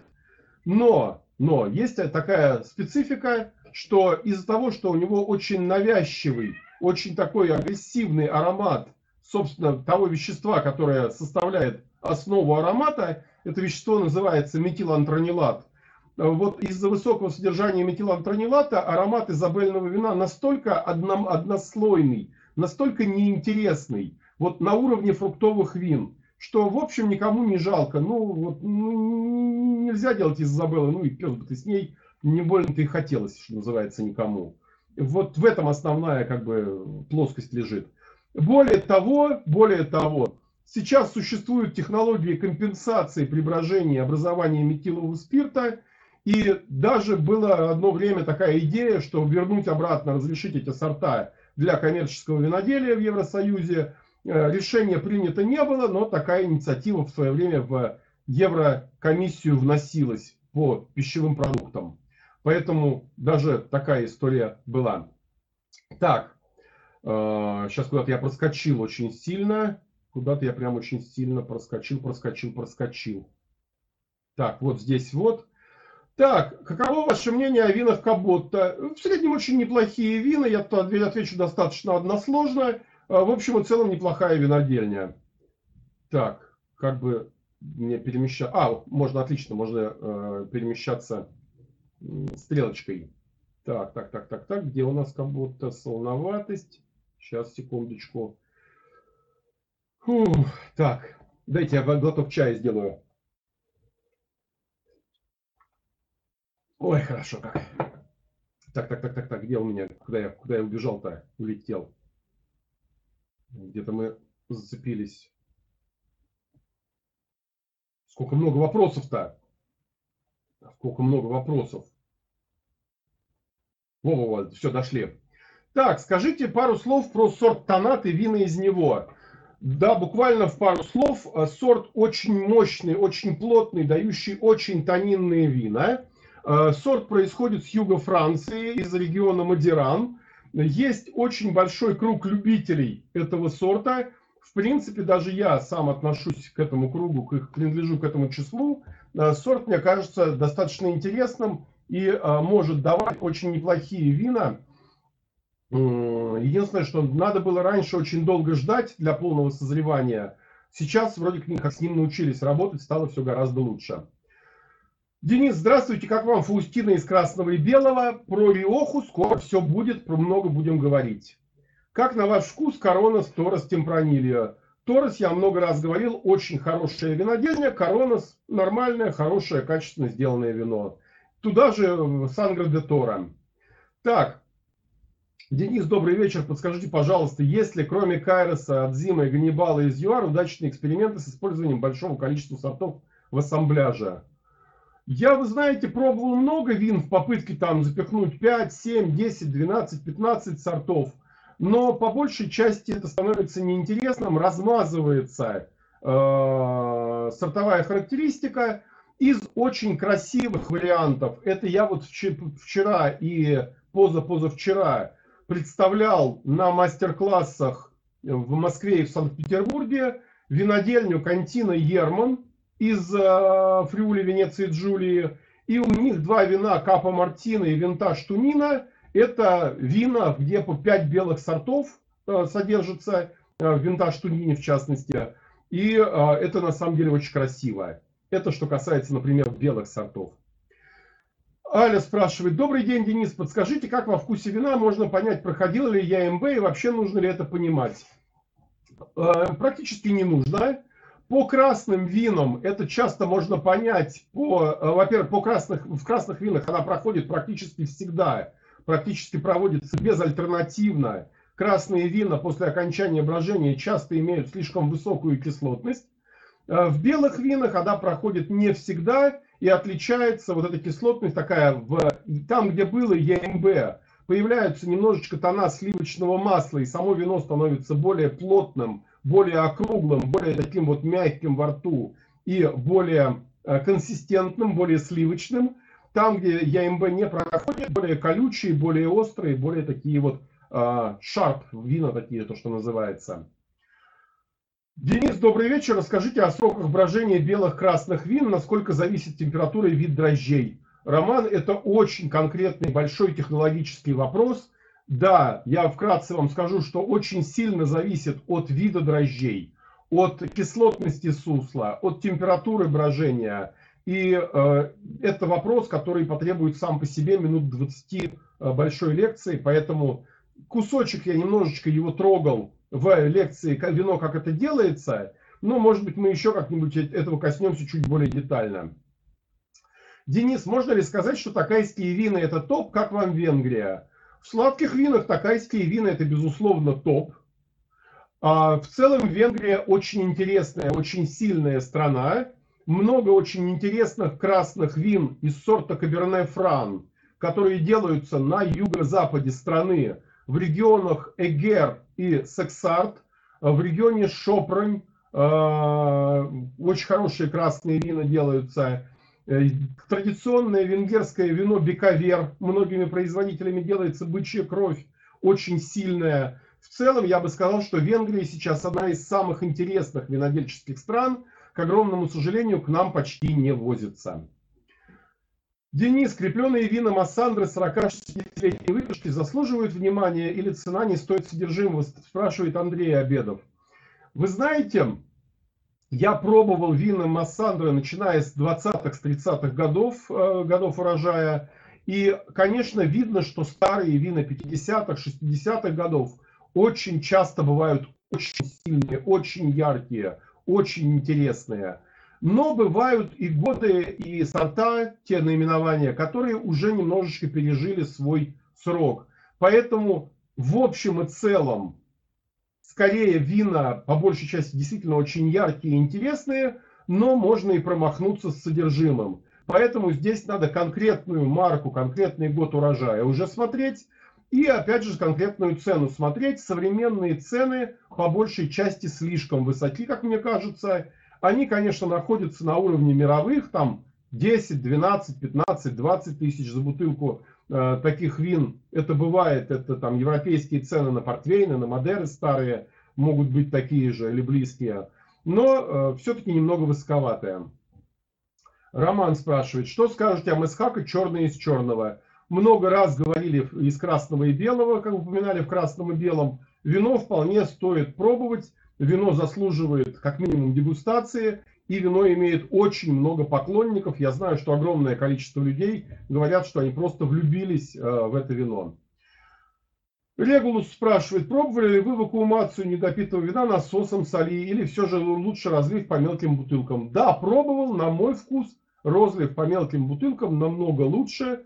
Никакие насосы не создают нормального полноценного вакуума. Все равно очень много вина, воздуха остается в бутылках много кислорода, и все равно вино очень быстро деградирует. Оно чуть-чуть лишь замедляет, но ни в коем случае не прерывает процесс. Андрей Спиридонов спрашивает. Добрый вечер, Денис. Такое явление, как всеобщая глобализация, является, касается ли глобализации вкусов? С течением времени не становятся ли вина разных стран и производителей все более и более похожими?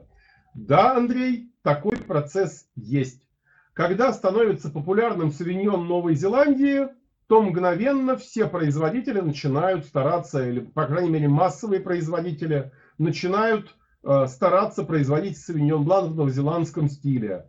Становится модным э, чилийский каберне савиньон, такой джемовый, фруктовый, э, черносмородиновый. Многие производители начинают пытаться делать такой очень черносмородиновый каберне савиньон.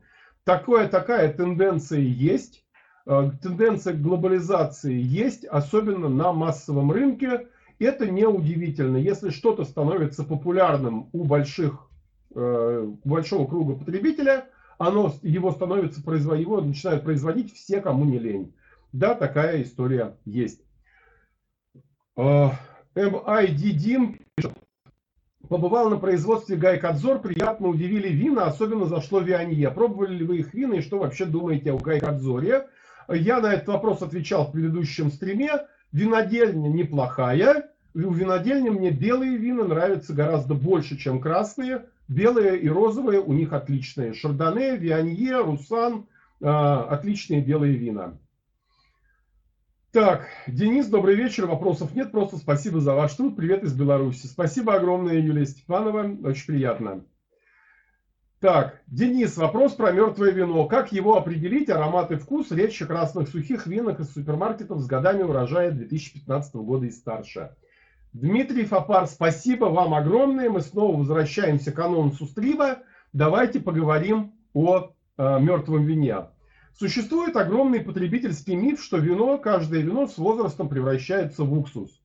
Это неправда, это не так. Вино современное в уксус не превращается. Дело в том, что почти все наши вина биологически стерильные. А превращение вина в уксус возможно только при участии уксусно-кислых бактерий. Если у нас в бутылку попадают уксусно-кислые бактерии, то в вине начинается уксусное скисание, и вино превратится в уксус. Но если в вине уксусно-кислых бактерий нет, то вино никогда, сколько бы лет оно ни лежало, уксусом не станет. Чисто химически процесс не идет превращение спирта в уксус. Он идет только при участии бактерий специального вида. Но это не значит, что вино не портится со временем. Вино со временем портится, и в вине начинают угасать фруктовые нотки. Вино становится все больше и больше. Вот знаете, как варенье портится. Вспомните, как выглядит варенье. Свежесваренное. Сначала ягоды протертые с сахаром, как они пахнут. Да? Потом, как пахнет свежесваренное варенье. Потом, как пахнет прошлогоднее варенье. И как пахнет пятилетней давности варенье. Казалось бы, что там меняется? Вот точно так же, такая же идея угасания наблюдается в винах.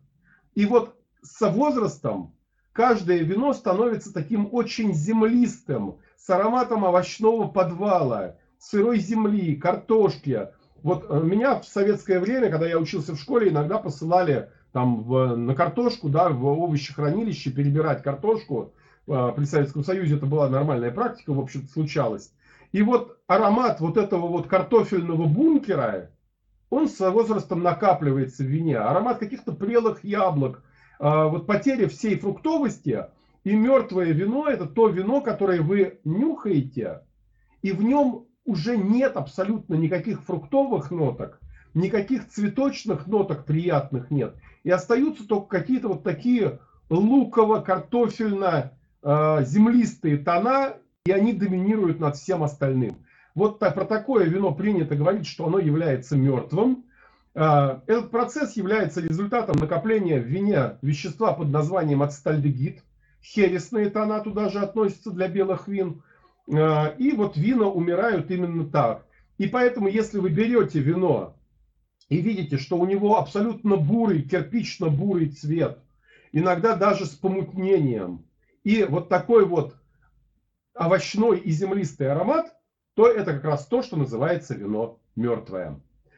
Спасибо, Дмитрий, за вопрос. Э, хороший вопрос, нравится он мне. Денис, были ли вы в магазине у Евгения Чичваркина в Лондоне? Спрашивает Валерий Павликов. Да, был. Хороший магазин. Очень много редких вин, вин старых. Огромная коллекция э, сатернов Шато де Кем. Много бутылок нестандартного формата полная коллекция австралийской винодельни Penfolds, В целом магазин очень красивый, очень квалифицированный персонал. Самого Евгения в магазине не было на тот момент, когда я туда попал, но мы проговорили с его кавистом почти два часа. Была возможность у кависта, я там попал в такое неурочное время, и мы проговорили потрясающей квалификации человек, очень хорошие люди работают, а, очень грамотные. Вот ни одного плохого слова сказать не могу про магазин. Магазин хороший. Андрей Белов. Денис, почему в сетях подмосковных московских есть далеко не все вина российских производителей? А, спасибо, Андрей. Хороший вопрос. По одной простой причине. Дело в том, что практически ни один российский производитель за исключением самых крупных, а именно э, Кубань Вино и Фанагории, не может обеспечивать стабильно круглый год тот объем вина, который требует сети. Сеть хочет продавать много, если она вино ставит на полку, вино должно продаваться. Если у нас винодельня производит 50 тысяч бутылок вина, то она просто физически не может встать ни в какую сеть. Она может продаваться только в каких-то небольших маленьких э, винотечках отдельных, не сетевых, в каких-то э, хорике, кафе, ресторанах. Она просто не может встать со своим небольшим объемом в сеть. Один месяц она поставит это вино, его продадут, и оставшиеся 11 месяцев вина на полке не будет. Сети так не работают, сети требуют постоянный объем вина, постоянно, чтобы вино было в наличии, чтобы вино шло, вино продавалось, вино присутствовало на полке. И кроме крупных производителей никто на полку по этой вот причине встать по большому счету и не может. Ни у кого нет достаточных объемов. Может быть, проведем лекцию по сочетанию еды и вина. Список бутылок можно заранее закупимся. И приготовим каждую еду с кулинарем. Подумаем, что с этим сделать. Артем, спасибо за вопрос. Так, ой, опять, опять я не то сделал, опять нажал не туда. Так, так, здесь мы уже были. Так, не, не сюда, сейчас, секундочку. Вот здесь, так, нос вина, темпранилия, ЕМБ, Массандра, глобализация, мертвое вино, Чичваркин. Вот.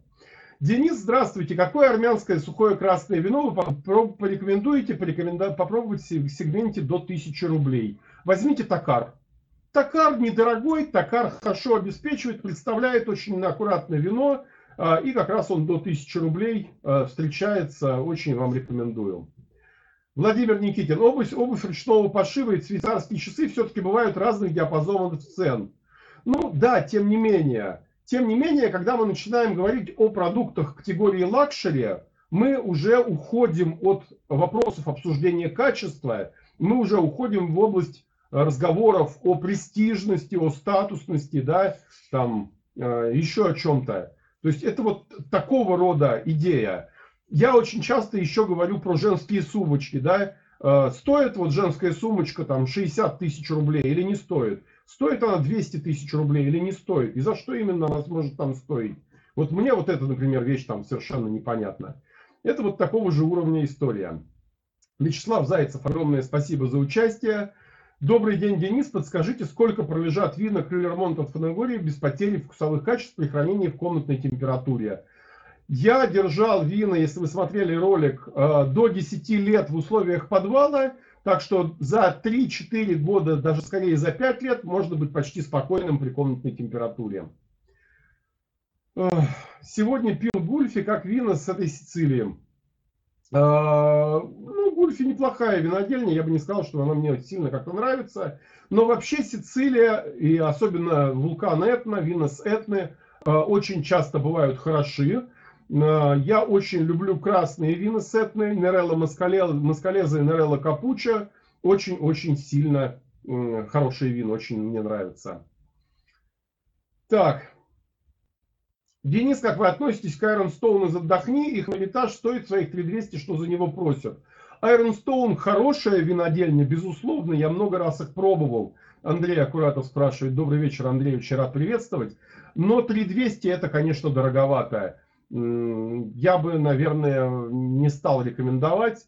Вино сделано очень хорошо. Я их все пробовал до единого и даже использовал несколько раз на лекциях в качестве демонстрационного материала к виноделию Калифорнии, но все-таки 3200 это 3200.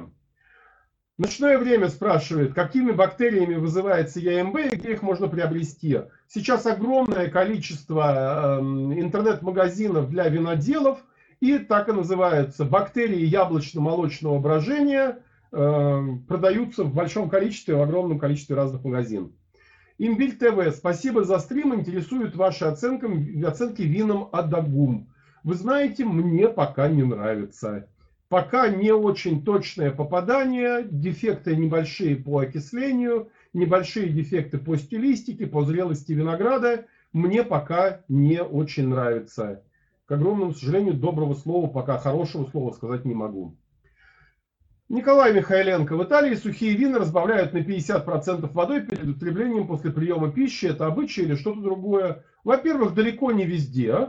А во-вторых, ну да, бывает такой, в принципе, вариант потребления. В Аргентине он вообще широко распространен и широко практикуется. Но далеко не везде, далеко не во всех регионах. Добрый вечер, Денис. Интересно ваше мнение о такайских винах. Спрашивает Исмаил Исмаил. У нас когда-нибудь обязательно будет лекция про Венгрию, про такайские вина. Я про них немного говорил. У нас есть на канале лекция все о сладких винах, что вы хотели знать. И там есть целая большая секция про такайские вина. Посмотрите, пожалуйста, эту лекцию. Там я рассказываю и технологию, и детали. А, если кратко в одно слово, то я очень высокого мнения о такайских винах. US Big. А, посоветуйте легкий сорт винограда для распития на онлайн-лекции в университете. О как! Ну, не знаю, вины, винью верды какие-нибудь португальские, у них там 10 градусов алкоголя. Я вообще, конечно, против распития на лекции. Но самые, одни из самых легких вин это винью верде 10, 10 с половиной, 11 градусов алкоголя, э, иногда даже меньше. Алексей Волохов. Лежит бутылка Кьянти Кастеллара Декастелина 2001 года. Может еще полежать или давно пора выпить? Вы знаете, если не резерва, то пора. Если не резерва, то пора. Может быть, давно пора. Если резерва гран-резерва, то может быть э, в самый раз. Но в любом случае пора. Иван Сухенко, большое спасибо за участие. Очень вам признателен. Август Норрингтон. Добрый день, Денис. Подскажите, почему Шато Тамань перестала выпускать разные из Красностопа? Теперь розе у них мерло. А, вы знаете, из Красностопа, э, во-первых, большой спрос на красный из Красностопа, поэтому виноград просто может быть востребован на красное вино и, возможно, его удается лучше реализовывать, лучше продавать. Э, а Мерло просто больше у винодельни в наличии, поэтому, скорее всего, по вот только таким соображениям. Э, сложный ник. Арбитр Элегантиариум, я надеюсь, что правильно прочитал. Здравствуйте, что вы можете сказать про диверстраминер от Арбавайн из Казахстана? Про винодельню Арбавайн я говорил, что мне в целом очень нравится то, что делает э, Зейнула Кенджанов э, в, на, на своей Арбавайн. Я был в гостях неоднократно на винодельне. С огромным уважением отношусь э, к тому, что там происходит, к самому факту восстановления виноделия в Казахстане. И вина мне нравятся, Рокоцетели нравится, Рислинг нравится, Гиверстраменер нравится. Вина очень хорошие. Владимир Лап. Денис, скажите, пожалуйста, что можно ожидать от пинотажа резерва от Кумала в лекции он сейчас по акции? Кумала пинотаж резерв очень-очень простой, очень базовый, очень ординарный, сделанный аккуратненько, чистенько, так немножечко дымно, немножечко копченое, немножечко сливочное. В принципе, неплохое вино. Такое очень ординарное, многого не ждите, но сделано неплохо. неплохо. Мистер Девиант, спасибо вам огромное за участие. Цисмоль, добрый вечер, очень рад приветствовать. Добрый вечер, Денис, подскажите, вы не пробовали сатерны с перекрестка, которые показывали в видео? А, так и не попробовал, к огромному сожалению, а, стоит еще бутылка. Не хватает очень много загрузки дегустационной просто по обязательствам. Там надо там эту винодельню проконсультировать, ту винодельню проконсультировать. К огромному сожалению, так руки не дошли пока. Егор Антошков, здравствуйте, расскажите, пожалуйста, пожалуйста, что думаете? Один раз слышал миф или нет, что при брожении с гребнями гребень забирает на себя половину процента алкоголя? А, конечно, должен забирать, естественно, потому что он остается и не отжимается потом из алкоголя. Я думаю, что в принципе, наверное, это может быть даже и не миф. ну, полпроцента, наверное, многовато, но какую-то небольшую часть может забирать. Спасибо за вопрос, я постараюсь подетальнее вопрос исследовать. Так, Денис, Ларош Шабли 13 года еще стоит своих почти тысячу рублей, которые за него просят в спар. Спасибо. Вы знаете, э, мне трудно быть объективным в отношении Домен Ларош.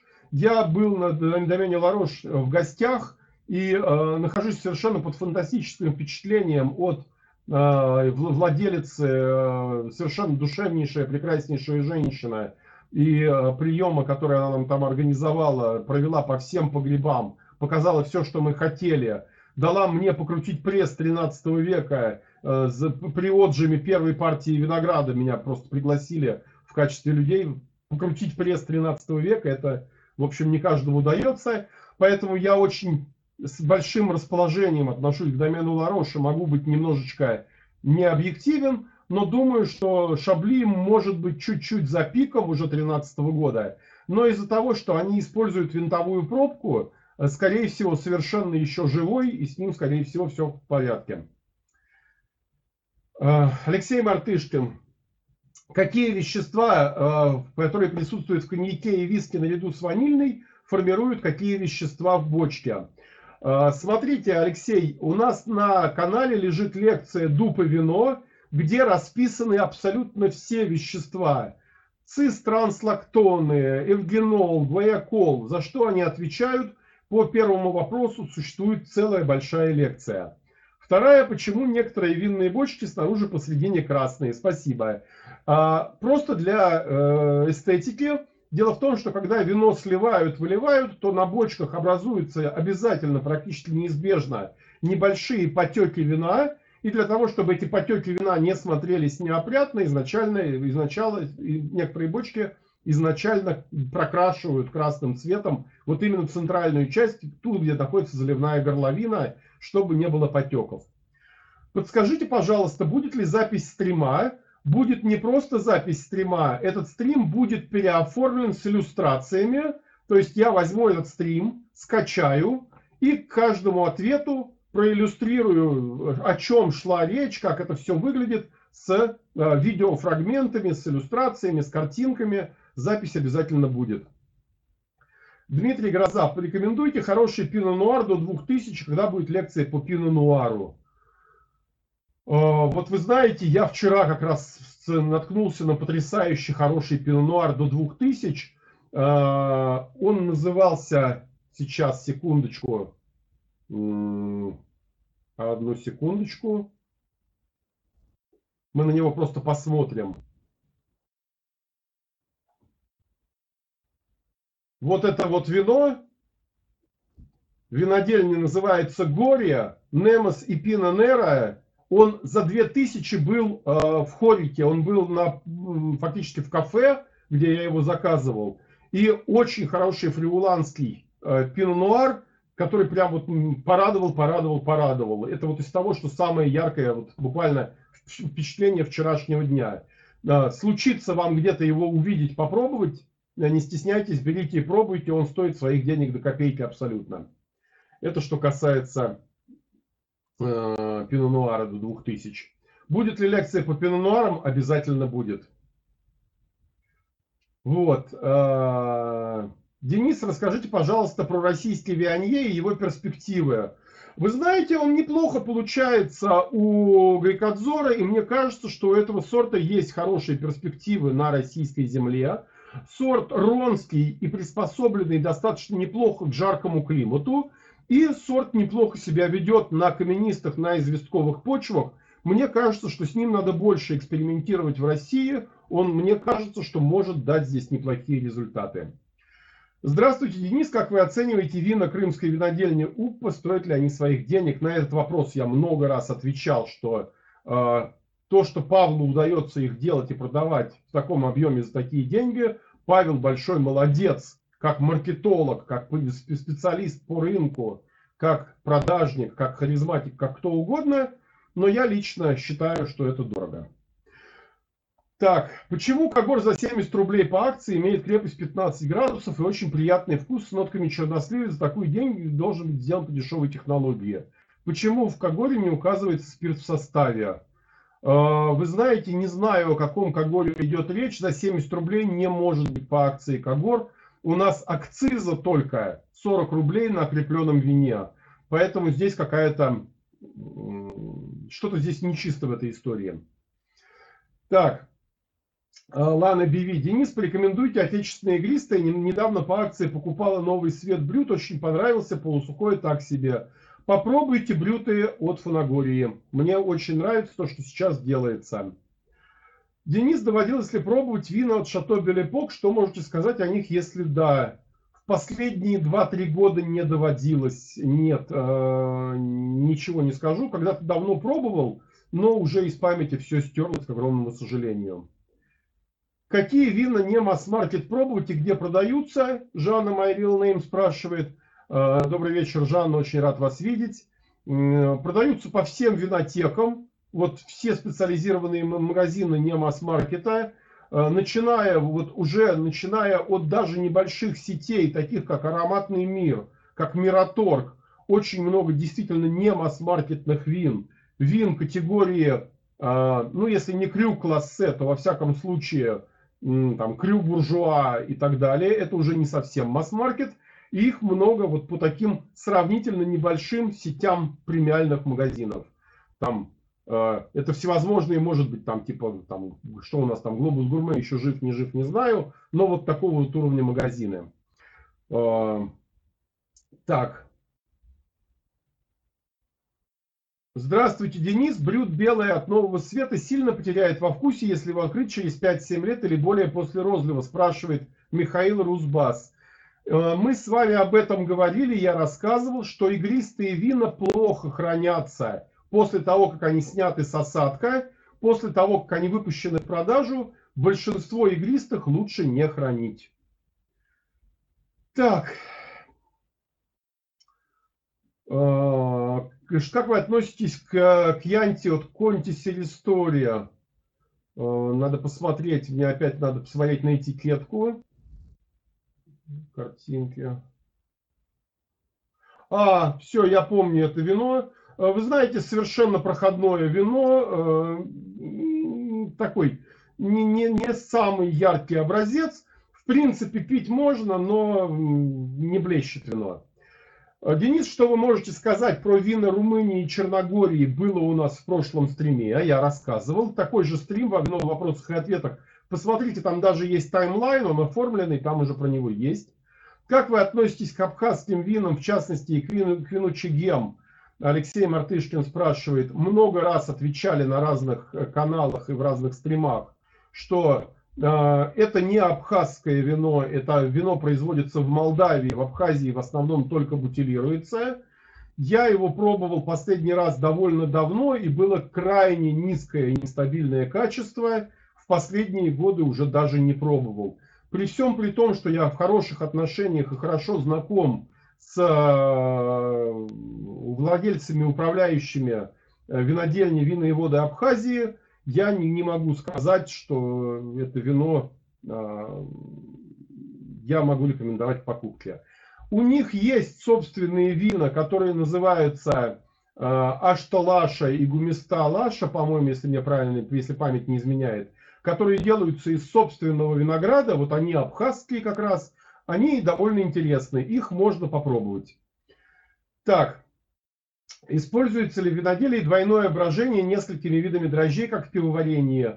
А, используется иногда э, брожение на других расах дрожжей, э, разными видами нет, не используется. Так, купил недавно за 799 рублей Шираз Маверик. Уже пора его открывать. Эти, так, не то. Не туда попал. Сейчас, секундочку. Twins Maverick, Шираз 2015. Пора открывать. Да, Twins Maverick можно с 2015 года уже вполне себе. Игристое вино всегда подслащивается, но ведь это ухудшает вкус и ароматику. Именно поэтому специалисты больше всего любят брют натюры и брюты. Она, она меньше всего страдает. А, вина слаще, чем extra dry. Для специалистов кажется, что слишком сладкие и не слишком интересные. Денис, добрый день. Чем обусловлена солоноватость во вкусе австралийских рислингов, например, из Бороссы, спрашивает э, Russian Wines. Не знаю, э, из Бороссы солоноватость встречается реже, чаще она встречается в Макларене. В Макларене много рислингов имеют такую легкую вот ощущение солоноватости. До сих пор нет единого мнения по поводу того, чем она обусловлена. Э, но иногда бывает очень кстати, иногда бывает очень интересная.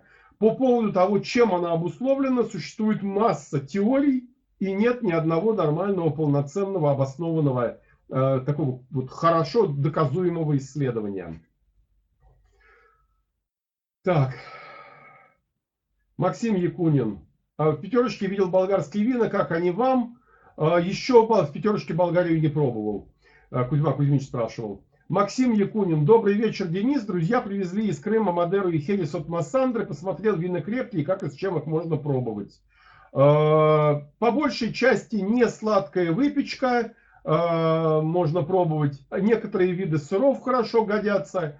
Очень хорошо к Хересу годятся вяленые и сырокопченые мясные изделия. Это всякая бастурма, пасторма, хамон, Э, колбас, солями, вот такие сухие, сырокопченые, очень хорошо идут. А, особенно к хересам. Так. Так, сколько у нас времени? 21.10. Хорошо, еще поговорим. Еще 15 минут поговорим и пойдем отдыхать. Так, что можете сказать про сорт винограда Кокур? Мы немножечко про Кокур говорили в лекции про российское виноделие посмотрите, пожалуйста, в ней. Денис, добрый вечер. Испанские и итальянские вина имеют классификации. Важно ли обращать на это особое внимание? От этого сильно зависит качество вина. Очень хороший вопрос. Как связана классификация и качество вина? Скажем так, правильный ответ на ваш вопрос заключается в следующем виде, что обычно вино из одного и того же региона имеющая классификацию и не имеющая классификацию от того же самого производителя, действительно отличаются по качеству. Если один и тот же производитель на одной и той же территории делает вино, классифицированное географического указания, и просто базовое вино страны, э, то оно будет, скорее всего, слабее, хотя и тут бывают исключения. Является ли э, показателем наличия классификации? Не всегда является. Иногда неклассифицированное вино, происходящее из хорошего региона, может быть существенно лучше, чем классифицированное вино из слабого региона. В частности, э, вина там не классифицированные из какого-нибудь, скажем, испанского приората почти всегда будут интереснее, ярче, ну или во всяком случае не почти всегда, но часто будут интересней, чем классифицированные вина, скажем, Ла-Манча. Поэтому помимо классификации очень важно понимать, что стоит за этой классификацией, какой конкретно винодельческий регион, насколько сильно здесь развито виноделие, насколько хорошие вина здесь делают традиционно, и обращать на это внимание нужно и важно, но только с учетом того, что не просто есть DOC, там, AOC или так далее, а какой именно, что стоит за этим, какой именно регион, откуда именно происходит это вино. Потому что зона происхождения, она гораздо важнее зачастую, чем э, вообще наличие или отсутствие классификации для слабого региона. Поэтому здесь вот такая вот э, специфика существует. А вопрос, спасибо, очень хороший. Так, лыхны, лыхны, лыхны, пил на природе, ничего страшного. Видел Кагор из Греции, какого-то монастыря, 900 рублей. Это не какого-то монастыря, это вино называется э, Кагор со святой горы Афон. Делает его винодельня, которая называется Кормилица. Вино неплохое, очень неплохое, хорошо сделанное, но 900 рублей очень дорого. Зачем? Кагоры не та категория вин, где надо гнаться за именно дорогими винами. Кагоры – это вина, которые редко хранят долго, и в молодых винах там относительно плюс-минус часто очень близкая, очень похожая ароматика. Вино сделано хорошо, но 900, 900 рублей дорого. Константин Лапин. Денис, стоит ли своих денег Бердяев Рислинг за 1300? Это еще один вопрос, на который мне очень трудно отвечать, потому что мы с Вадимом очень близкие друзья, прям вот совсем хорошие друзья. И я рислинга у Вадима э, покупаю и выпиваю много, да, его собственного рислинга. У меня в Анапе в подвале очень много рислинга от Вадима Бердяева. Эм, я понимаю, вопрос 1300 выглядит высокой ценой, но рислинг у Вадима хороший. Я поэтому скажу так, вино хорошее, стоит ли оно 1300, решите сами, пожалуйста. Мне очень трудно, поскольку, поскольку я опять очень сильно предвзят в этом вопросе, э, тут невозможно отделаться от предвзятости, э, будучи в великолепных дружеских отношениях с виноделом. Поэтому я не оцениваю, я никогда не оцениваю, если вы посмотрите в мой Вивина. У меня нет ни одной оценки на вины Вадима Вердяева. Я их пробую в огромных количествах, но даже Вивина не заношу для того, чтобы не впадать вот эту вот, в этот грех э, переоценки вина только потому, что ты имеешь э, отношение такого дружеского характера с виноделом. Поэтому я просто их не оцениваю. Почему сухие вина иногда показывают 5-7 брикс на проверенном рефрактометре?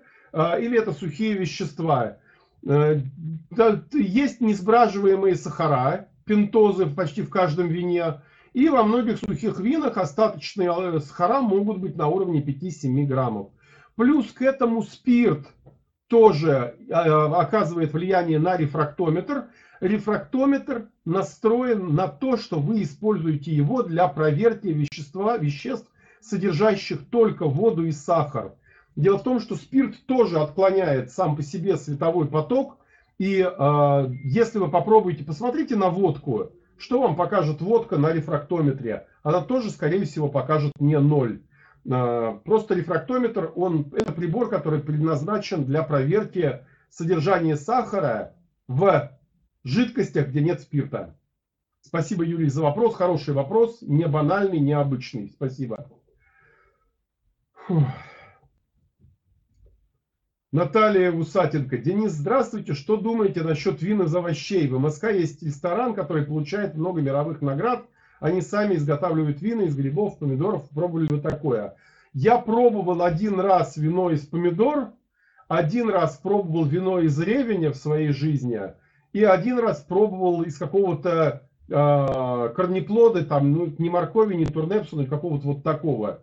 Все это по большей части, ну, как это такая, знаете, ну, экзотично, ну, экзотично. Но это, конечно, все не вина. Это какие-то очень экзотичные напитки, но, но это совсем другая история. Это не вина, это другое, другое что-то. А так, ну да, вопрос тоже любопытный. Э, добрый вечер, Денис, говорит, пишет Евгений Шиховцев. Начало пропустил, в прошлый раз задавал вопрос про отечественные сорта винограда и ваше отношение к ним. Да, Евгений, у меня сохранился вопрос, но очень много вопросов прошло в чате, поэтому мы не возвращались. А, есть интересные сорта в России. Мне очень интересен э, крымский кокур, очень интересен Э, для розовых вин цемлянский черный. Очень интересно было бы разобраться э, с такими сортами Крыма, как Кок-Пандас, Сары-Пандас. Очень было бы интересно разобраться с э, кефесией. Сорта многообещающие, но с ними есть большая проблема, что мы не имеем чистосортного, высококачественного посадочного материала для этих сортов.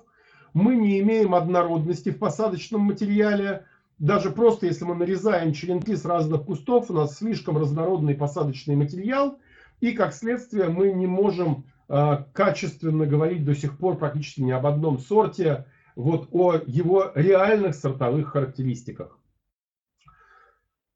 Виктория РР задает вопрос. Вопрос от моей мамы. Смотрим вас всей семьей. Какое вино полезнее, белое или красное? Спасибо. А, про этот вопрос э, Роспотребнадзор запрещает отвечать на этот вопрос вообще. Он считает, что как только вы говорите о том, что употребление алкогольных напитков э, полезно в каком-то хотя бы смысле в отношении здоровья, то вы нарушаете сразу же закон э, о информировании людей об алкогольных напитках. Поэтому говорить в одном предложении слова, слова «вино» и «полезно» по мнению Роспотребнадзора нельзя и просто незаконно. Поэтому мы не будем их говорить. Но если отвлечься даже от этой законодательной стороны, я считаю, что э, отсутствуют какие бы то ни было доказательные, серьезно подтвержденные вещи о полезности вина как такового. Единственное, в чем может быть какая-то не самая негативная сторона алкогольных напитков, то, что они позволяют человеку в какой-то момент, если он испытывает э, стресс, усталость, не может заснуть, а, они позволяют его убрать вот, этот вот, вот эти вот дискомфортные явления при очень умеренном потреблении. И это может благотворно, ну или как минимум не отрицательно сказать, способствовать его э, более комфортному дальнейшему там, засыпанию или еще чему-то. Вот в этом отношении может быть какой-то не негативный эффект от алкогольных напитков. Во всем остальном люди мы закон послушные, закон нарушать не будем говорить о том, что вино может быть полезным, мы тоже не будем. Виноград Одесса спрашивает, откуда берется капустный тон в вине? Э, обычно капустный тон в вине может появляться, если вы нарушили температурный режим ферментации и допустили в вине возникновение такого процесса, как редукция. Про редукцию мы немного говорили на технологии вина когда дрожжи у вас размножились в большом количестве и начинают разрушать аромат, ароматические компоненты вина с выделением сероводорода, с выделением э, его производных там различных сернистых веществ, э, или вы оставили вино долго на дрожжевом осадке без его постоянного перемешивания и получили в обоих случаях ту самую редукцию. Это в обоих случаях нарушение технологического процесса, либо процесса брожения, чаще всего температурное нарушение, либо процесса выдержки, и это чаще всего нарушение э, частоты перемешивания дрожжевого осадка. Мурмуазет опоздал. Всем здрасте. Здравствуйте, добрый вечер. Скажите, какой виноград выращивали или выращивают на территории Кавминвод? Слышала, что в древние времена к нам приезжали итальянцы выращивать виноград, даже находили вкопанные кувшины спрашивает Татьяна Папина. К огромному сожалению, сейчас на территории Ставрополья уже практически не осталось э, серьезных винодельческих совхозов, э, не осталось серьезных винодельческих э, предприятий, поэтому по большому счету автохтонных старых сортов тоже практически не осталось. Все самое интересное, автохтонное, древнее, что у нас есть, до сих пор сохраняется кое-где по отдельным Э, населенным пунктом в Дагестане. И вот в Дагестане как раз много аборигенных сортов еще можно найти, как минимум в единичных случаях. И там э, есть огромное количество местных сортов, таких как Норма, как э, Караузюм и других вот таких вот подобных. Игорь Акимов спрашивает, Игорь Сакимов спрашивает, можно ли ориентироваться на, при покупке вина на рейтинг различных винных критиков, таких как, например, Лука Марония. Вот Лука Марония из них самый, пожалуй, ненадежный. Э, он очень щедро раздает оценки направо и налево. Его 95-96 баллов, это какие-нибудь 88-89 баллов нормального критика. Про винных критиков я отвечал, что самое главное найти того винного критика, с которым у вас совпадает личный вкус. Если вы часто совпадаете в оценке вина с Робертом Паркером, смотрите на Роберта Паркера, это будет полезно. Если вы совпадаете в оценке вина с Джеймсом Саклингом часто, смотрите на Джеймса Саклинга. Если вы совпадаете с, э, по, по, по своим оценкам с Дженсис Робинсон, смотрите на Дженсис Робинсон. Если совпадаете, в конце концов, даже, ну пусть не с экспертом, но хотя бы с Денисом Руденко, то, ну, смотрите Дениса Руденко, это тоже может быть не бесполезно. Поэтому э, смотреть имеет смысл, э, как догму использовать, наверное, смысла нет, но вот так посматривать к, вот, к э, что называется, как еще одно мнение вполне себе может быть. Серж Дианов, что скажете о Мюллер Тургау, чем оно интересно и в какой стране? Про Мюллер-Тургау мы говорили довольно много в лекции про вина Германии. А, в целом сорт достаточно нейтральный, такой очень спокойный и редко дающий яркие вина. А, используется как базовый сорт для огромного количества немецких вин без географического указания. Мюллер, Тургау и Сильванер являются базой для там, всяких Липфраумильх, для Блюнан, для Красной Шапочки. Вот для такого рода вин хороший, урожайный, стойкий сорт – который очень редко дает что-то выразительное, яркое. И вот тут вот Цисмоль говорит, что по его мнению лучше всего получается в Трентино Альто Адидже.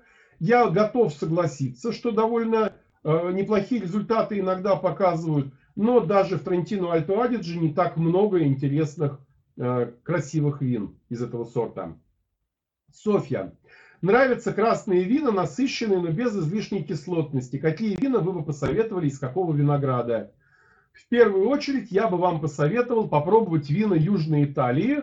В первую очередь Апулию из сортов э, Примитива, он же Зинфандель, иногда его пишут на этикетке сейчас итальянцы, и э, Негра Амара. Это очень плотные, очень насыщенные вина, иногда полусухие даже, без излишней кислотности, такие, которые, скорее всего, вам понравятся. Евгений Владимирович Бондель спрашивает, что скажете о таком препарате, как гумиарабик? Говорят, его используют для снижения кислотности. Э, очень редко в последнее время его используют. Сейчас практически никто не использует. Я даже думаю, что э, в промышленном использовании крайне-крайне редко. Э, Владимир Никитин, Денис, периодически помеха по звуку, как будто старый холодильник включается. Это не старый холодильник включается, это к огромному несчастью у меня затрахтел блок питания, вентилятор на блоке питания компьютера. Возможно, это он прорезается. К огромному сожалению, сделать ничего нельзя. Виктория РР. В Таиланде много Австралии, можно найти все. Обожаем шардоне Аделаидских холмов. Да, прекрасный выбор. Аделаидские холмы, холмы это лучшие э, из шардоне австралийских. Совершенно верно. Подскажите, пожалуйста, максимальную северную широту для производства белого вина. В Подмосковье ведь выращивают белые сорта, а севернее уже никак. Уже и в Подмосковье их, конечно, выращивают с огромным напряжением всех сил, всех усилий. И это тяжело. Э, я слышал про виноград из Твери. Дальше, видимо, только теплицы и только очень отапливаемые теплицы. Э, Анна Семенова, спасибо за вопрос. Андрей Белов спрашивает. Добрый вечер. В подвале стабильная температура плюс 8. Это нормально для сухих красных и белых? Обязательно класть бутылки или можно хранить стоя? На вопрос про плюс 8 я уже чуть-чуть в этом стриме говорил. Э, по мне так немножечко низковато. Э, мировая наука рекомендует ниже плюс 10 не опускаться. Э, но плюс 8 я не думаю, что будет сильно катастрофично. Обязательно ли класть бутылки или можно хранить стоя? Я предпочитаю в последнее время хранить стоя. Ну, точнее, вы видели мой подвал, у меня бутылки висят, пробка не, не контактирует с вином. Так, добрый вечер, когда будет лекция. Есть ли химические способы определить в готовом вине тот факт, что производитель добавил а, Ну, э, э, ник, я правильно понимаю, агрегатор, так написан, хотя он написан латинскими буквами. Добрый вечер. Денис, есть ли химические способы определять в готовом вине тот факт, что производитель перед сбраживанием добавил в сусло свекловичный или тростниковый сахар? Вы знаете, говорят, что сейчас э, специально настроенные спектрографы, спектроскопы показывают, и можно, существуют способы, э, в, и мы будем об этом, я буду рассказывать в одном из роликов, в консеха регуладор Риохи, например, стоит э, аппарат, который на спектральном анализе не просто вычисляет возможность добавок стекловичного или тростникового сахара, он даже вычисляет добавку неразрешенных сортов, возможную в вино, и возможную добавку вин не из региона Риохи. То есть вот до такого уровня сейчас современная мировая наука дошла, так что методы такие есть. Возможно ли это сделать в России, не знаю, не уверен, что у нас такая аппаратура есть, работает и специально настроена.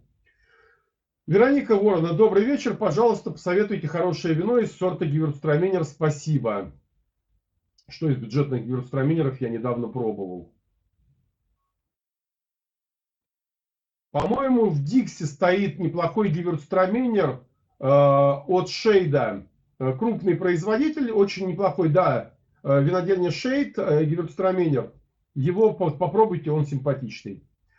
Алексей Мартышкин, назовите, пожалуйста, хорошие безалкогольные вина, сделайте о них ролик с рейтингом о их производстве. Ролик о производстве безалкогольных вин на канале лежит где-то в самом начале, в одном из первых видео. Безалкогольные вина, как это делается, там показано, как это делается.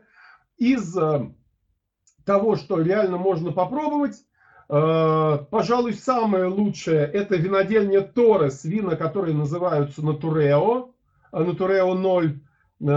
И, в принципе, не такие плохие вина делаются, продаются в красном и белом они как-то называются Виволя, что-то там такое, такая большая зеленая этикетка и большая красная этикетка. Я и то, и другое пробовал, они, в принципе, ну, ну, ну нельзя сказать, что совсем плохие. Это, конечно, не вина уже, но тем не менее. Так. Добрый вечер, Денис, пишет Позин Александр. Познакомился с сортом Бабаль. Какие вина порекомендуете? Э, вот говорят, что сейчас тот, тот бабаль, который мы рекомендовали в перекрестке, он очень хороший. Я все еще не попробовал, к огромному сожалению. Э, Денис, какой чай предпочитаете? Сорт регион склон. Я предпочитаю цейлонский чай, и я предпочитаю регион, который называется Рухуна. Вот э, чай из Рухуны, цейлонский э, черный байховый, это вот то, что я потребляю в большом количестве. Э, иногда в соседние могу зоны пробовать, но не всегда удается. К огромному сожалению, часто приходится пробовать и довольствоваться чаем, который покупается просто в э, торговых сетях. И здесь уж что приползло, то и приползло. Валентин Филимонов. Привет, Денис, от неофитов, подвальчика на автозаводской привет. Валя, привет, огромный, очень рад. Чешские кроны, что ли, ты в Чехии? Никак с ума сойти. Э, на автозаводской в ходу чешские кроны, круто. Да, ну, чешский э, подвальчик на автозаводской это очень давняя история, очень-очень давняя. Когда клуб 750 миллилитров обретался в одном очень странном месте. Но это потом. Недавно искал российское саперави и не нашел на полках практически ничего, кроме фанагории. С чем это связано, не выращивают. Выращивают. Есть и у Кубань вино, и у фанагории, и у э, других виноделин, у Раевки, по-моему, был Саперави, во всяком случае в бленде точно. А, просто очень мало по сетям вин российских виноделин встречается. Надо смотреть в таких полубутиках уже. Тесто. В магазинах очень большое количество ЧКД. Как определить, какие именно идеально подходят для производства белого вина из винограда сорта цитронный магарача? Ой, вы знаете, возьмите э, дрожжи, на которых указано, что они подходят для высокоароматичных сортов, для, для мускатов и для гиверстраминеров. Цитронка очень сильно ароматический сорт, и для нее, скорее всего, эти лекции тоже будут подходить. Денис, здравствуйте. Лекция про мифы о вине. Вы говорили, что нет отличий между деревянной или винтовой пробкой, но я много раз слышал, что белые вина под винтовой живут дольше. Не-не-не-не, я не говорил, что нет отличия. Отличия, конечно же, есть, и развитие идет по-разному. Э, развитие под винтом идет медленнее, белые под винтовой пробкой действительно живут дольше. Это не миф, это совершенно правда. И я не далее, как сегодня, уже об этом говорил, что даже 13-й год Шабли, Домен Ларош под винтом, а Домен Ларош это один из немногих производителей Шабли, который ставит охотно винт на свои бутылки, он, скорее всего, тоже совершенно живой.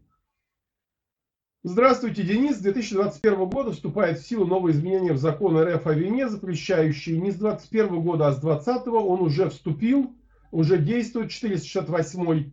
А как вы думаете, не будет ли способствовать это росту цен на вино?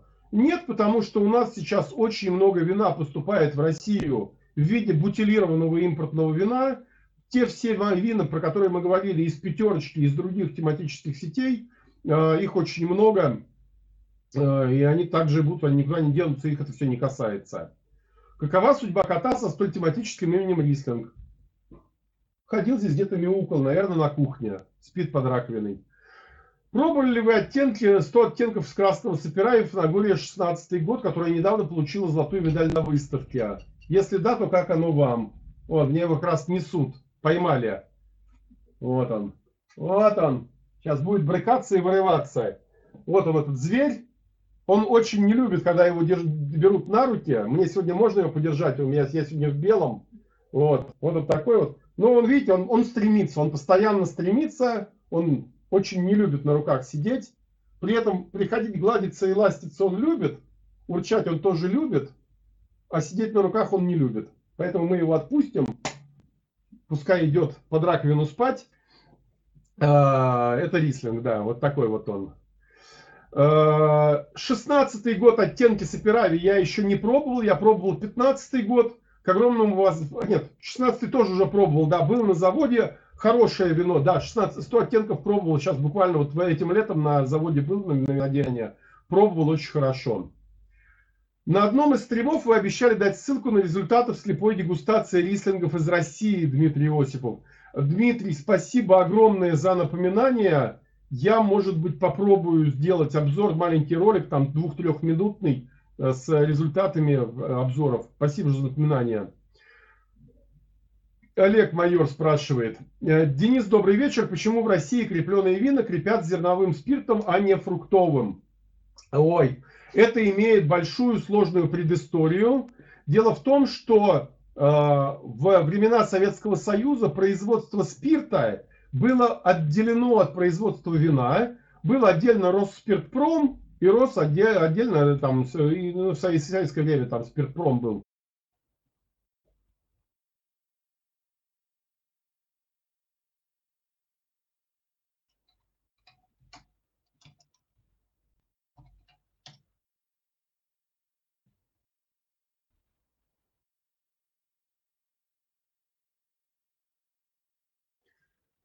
Фух.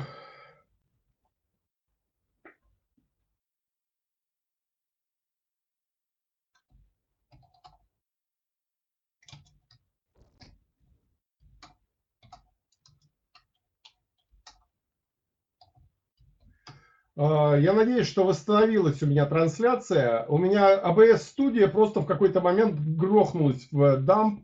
Все, по-моему, пошла трансляция, славьте Господи. И картинка появилась, и звук. Все, слава тебе, Господи, да. А, так, ну пока еще, сейчас появится нормальное изображение, восстановится. Так, ну это на самом деле нам показатель, что мы проговорили два часа. А, давайте я а, сохраню оставшийся чат, оставшиеся вопросы на следующий стрим. Сейчас отвечу на вопрос, до которого мы дошли. А, сейчас только теперь его надо будет найти мне, куда он делся. Сейчас, извините. Посоветуйте Пино Нуар, Шабли, Кагор. Это мы все прошли, ответили с вами, поговорили. Черногория. Все, все, все, сейчас появится. Одну секунду. Так. Э, картинка какая-то убитая в хлам. Почему-то она у меня не хочет восстанавливаться. И показывает что-то некрасивое очень. Так. Ну ладно, пускай уже некрасивое показывает. Мы сейчас еще один-два вопроса ответим, все остальное сохраним для э, следующего стрима. То ли у меня такое запаздывание, то ли чего такое, я не пойму. Так, так, так. Про Бабаль я сказал, про Валентин Филимонов ответил. Спасибо огромное. Про цитронные Магарача пробку ответил. Про кота Рислинга ответил. Про Олега. Так вот, Олег Майор, про зерновой и фруктовые дистилляты. У нас производство спирта было отделено, и учет спирта велся отдельно, и виноделы были вынуждены покупать у Росспиртпрома тот спирт, который он производил. А производился он в первую очередь для производства водки, и, а, как следствие, он а, производился в основном зерновой. Поэтому и принято было крепить в основном именно зерновым спиртом, и такая традиция сохранилась. Более того, очень многие виноделы считают, что это даже хорошо. Так, рассинхрона нет, только камера видна, нет бэкграунда. Я тоже не понимаю, почему нет бэкграунда. Э, как-то очень странно работает ABS студия после падения. У меня просто грохнулась ABS студия, и я не знаю, в чем проблема.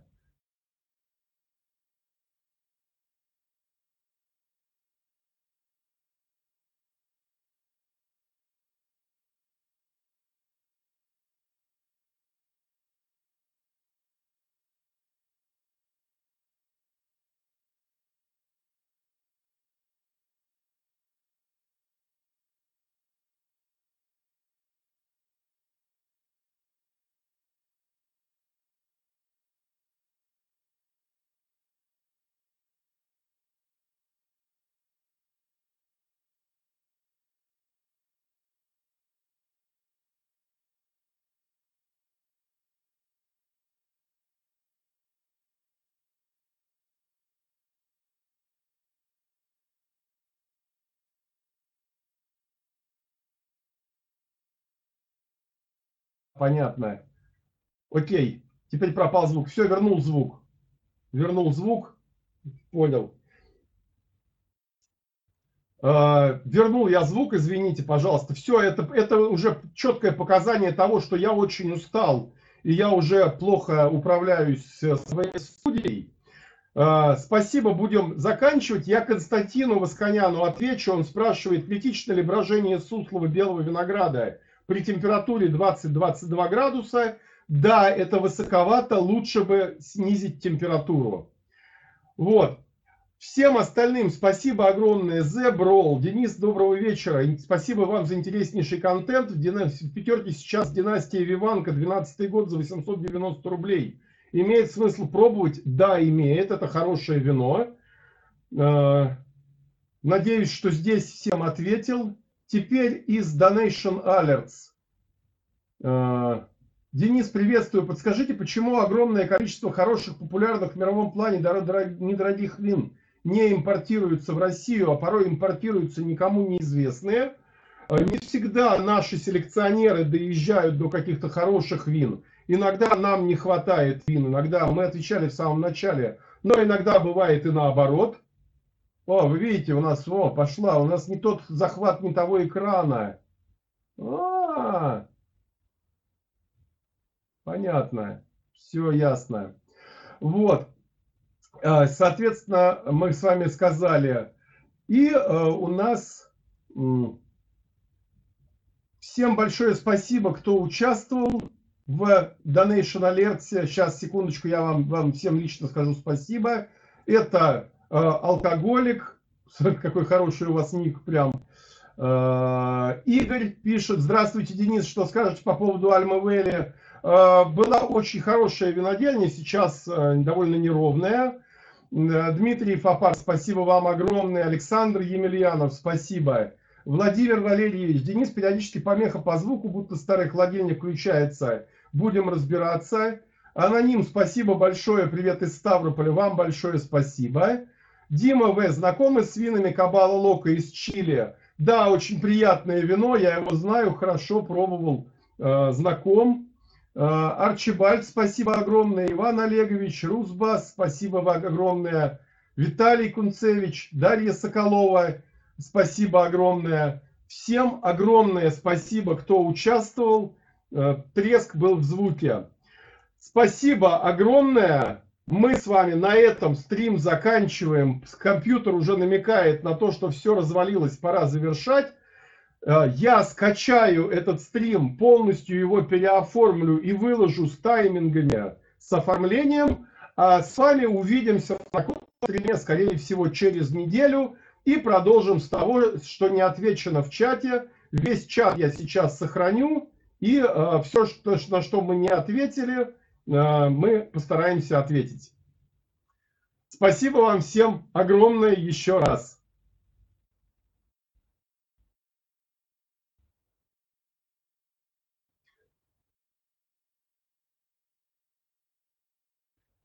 Все, пока-пока. Спасибо.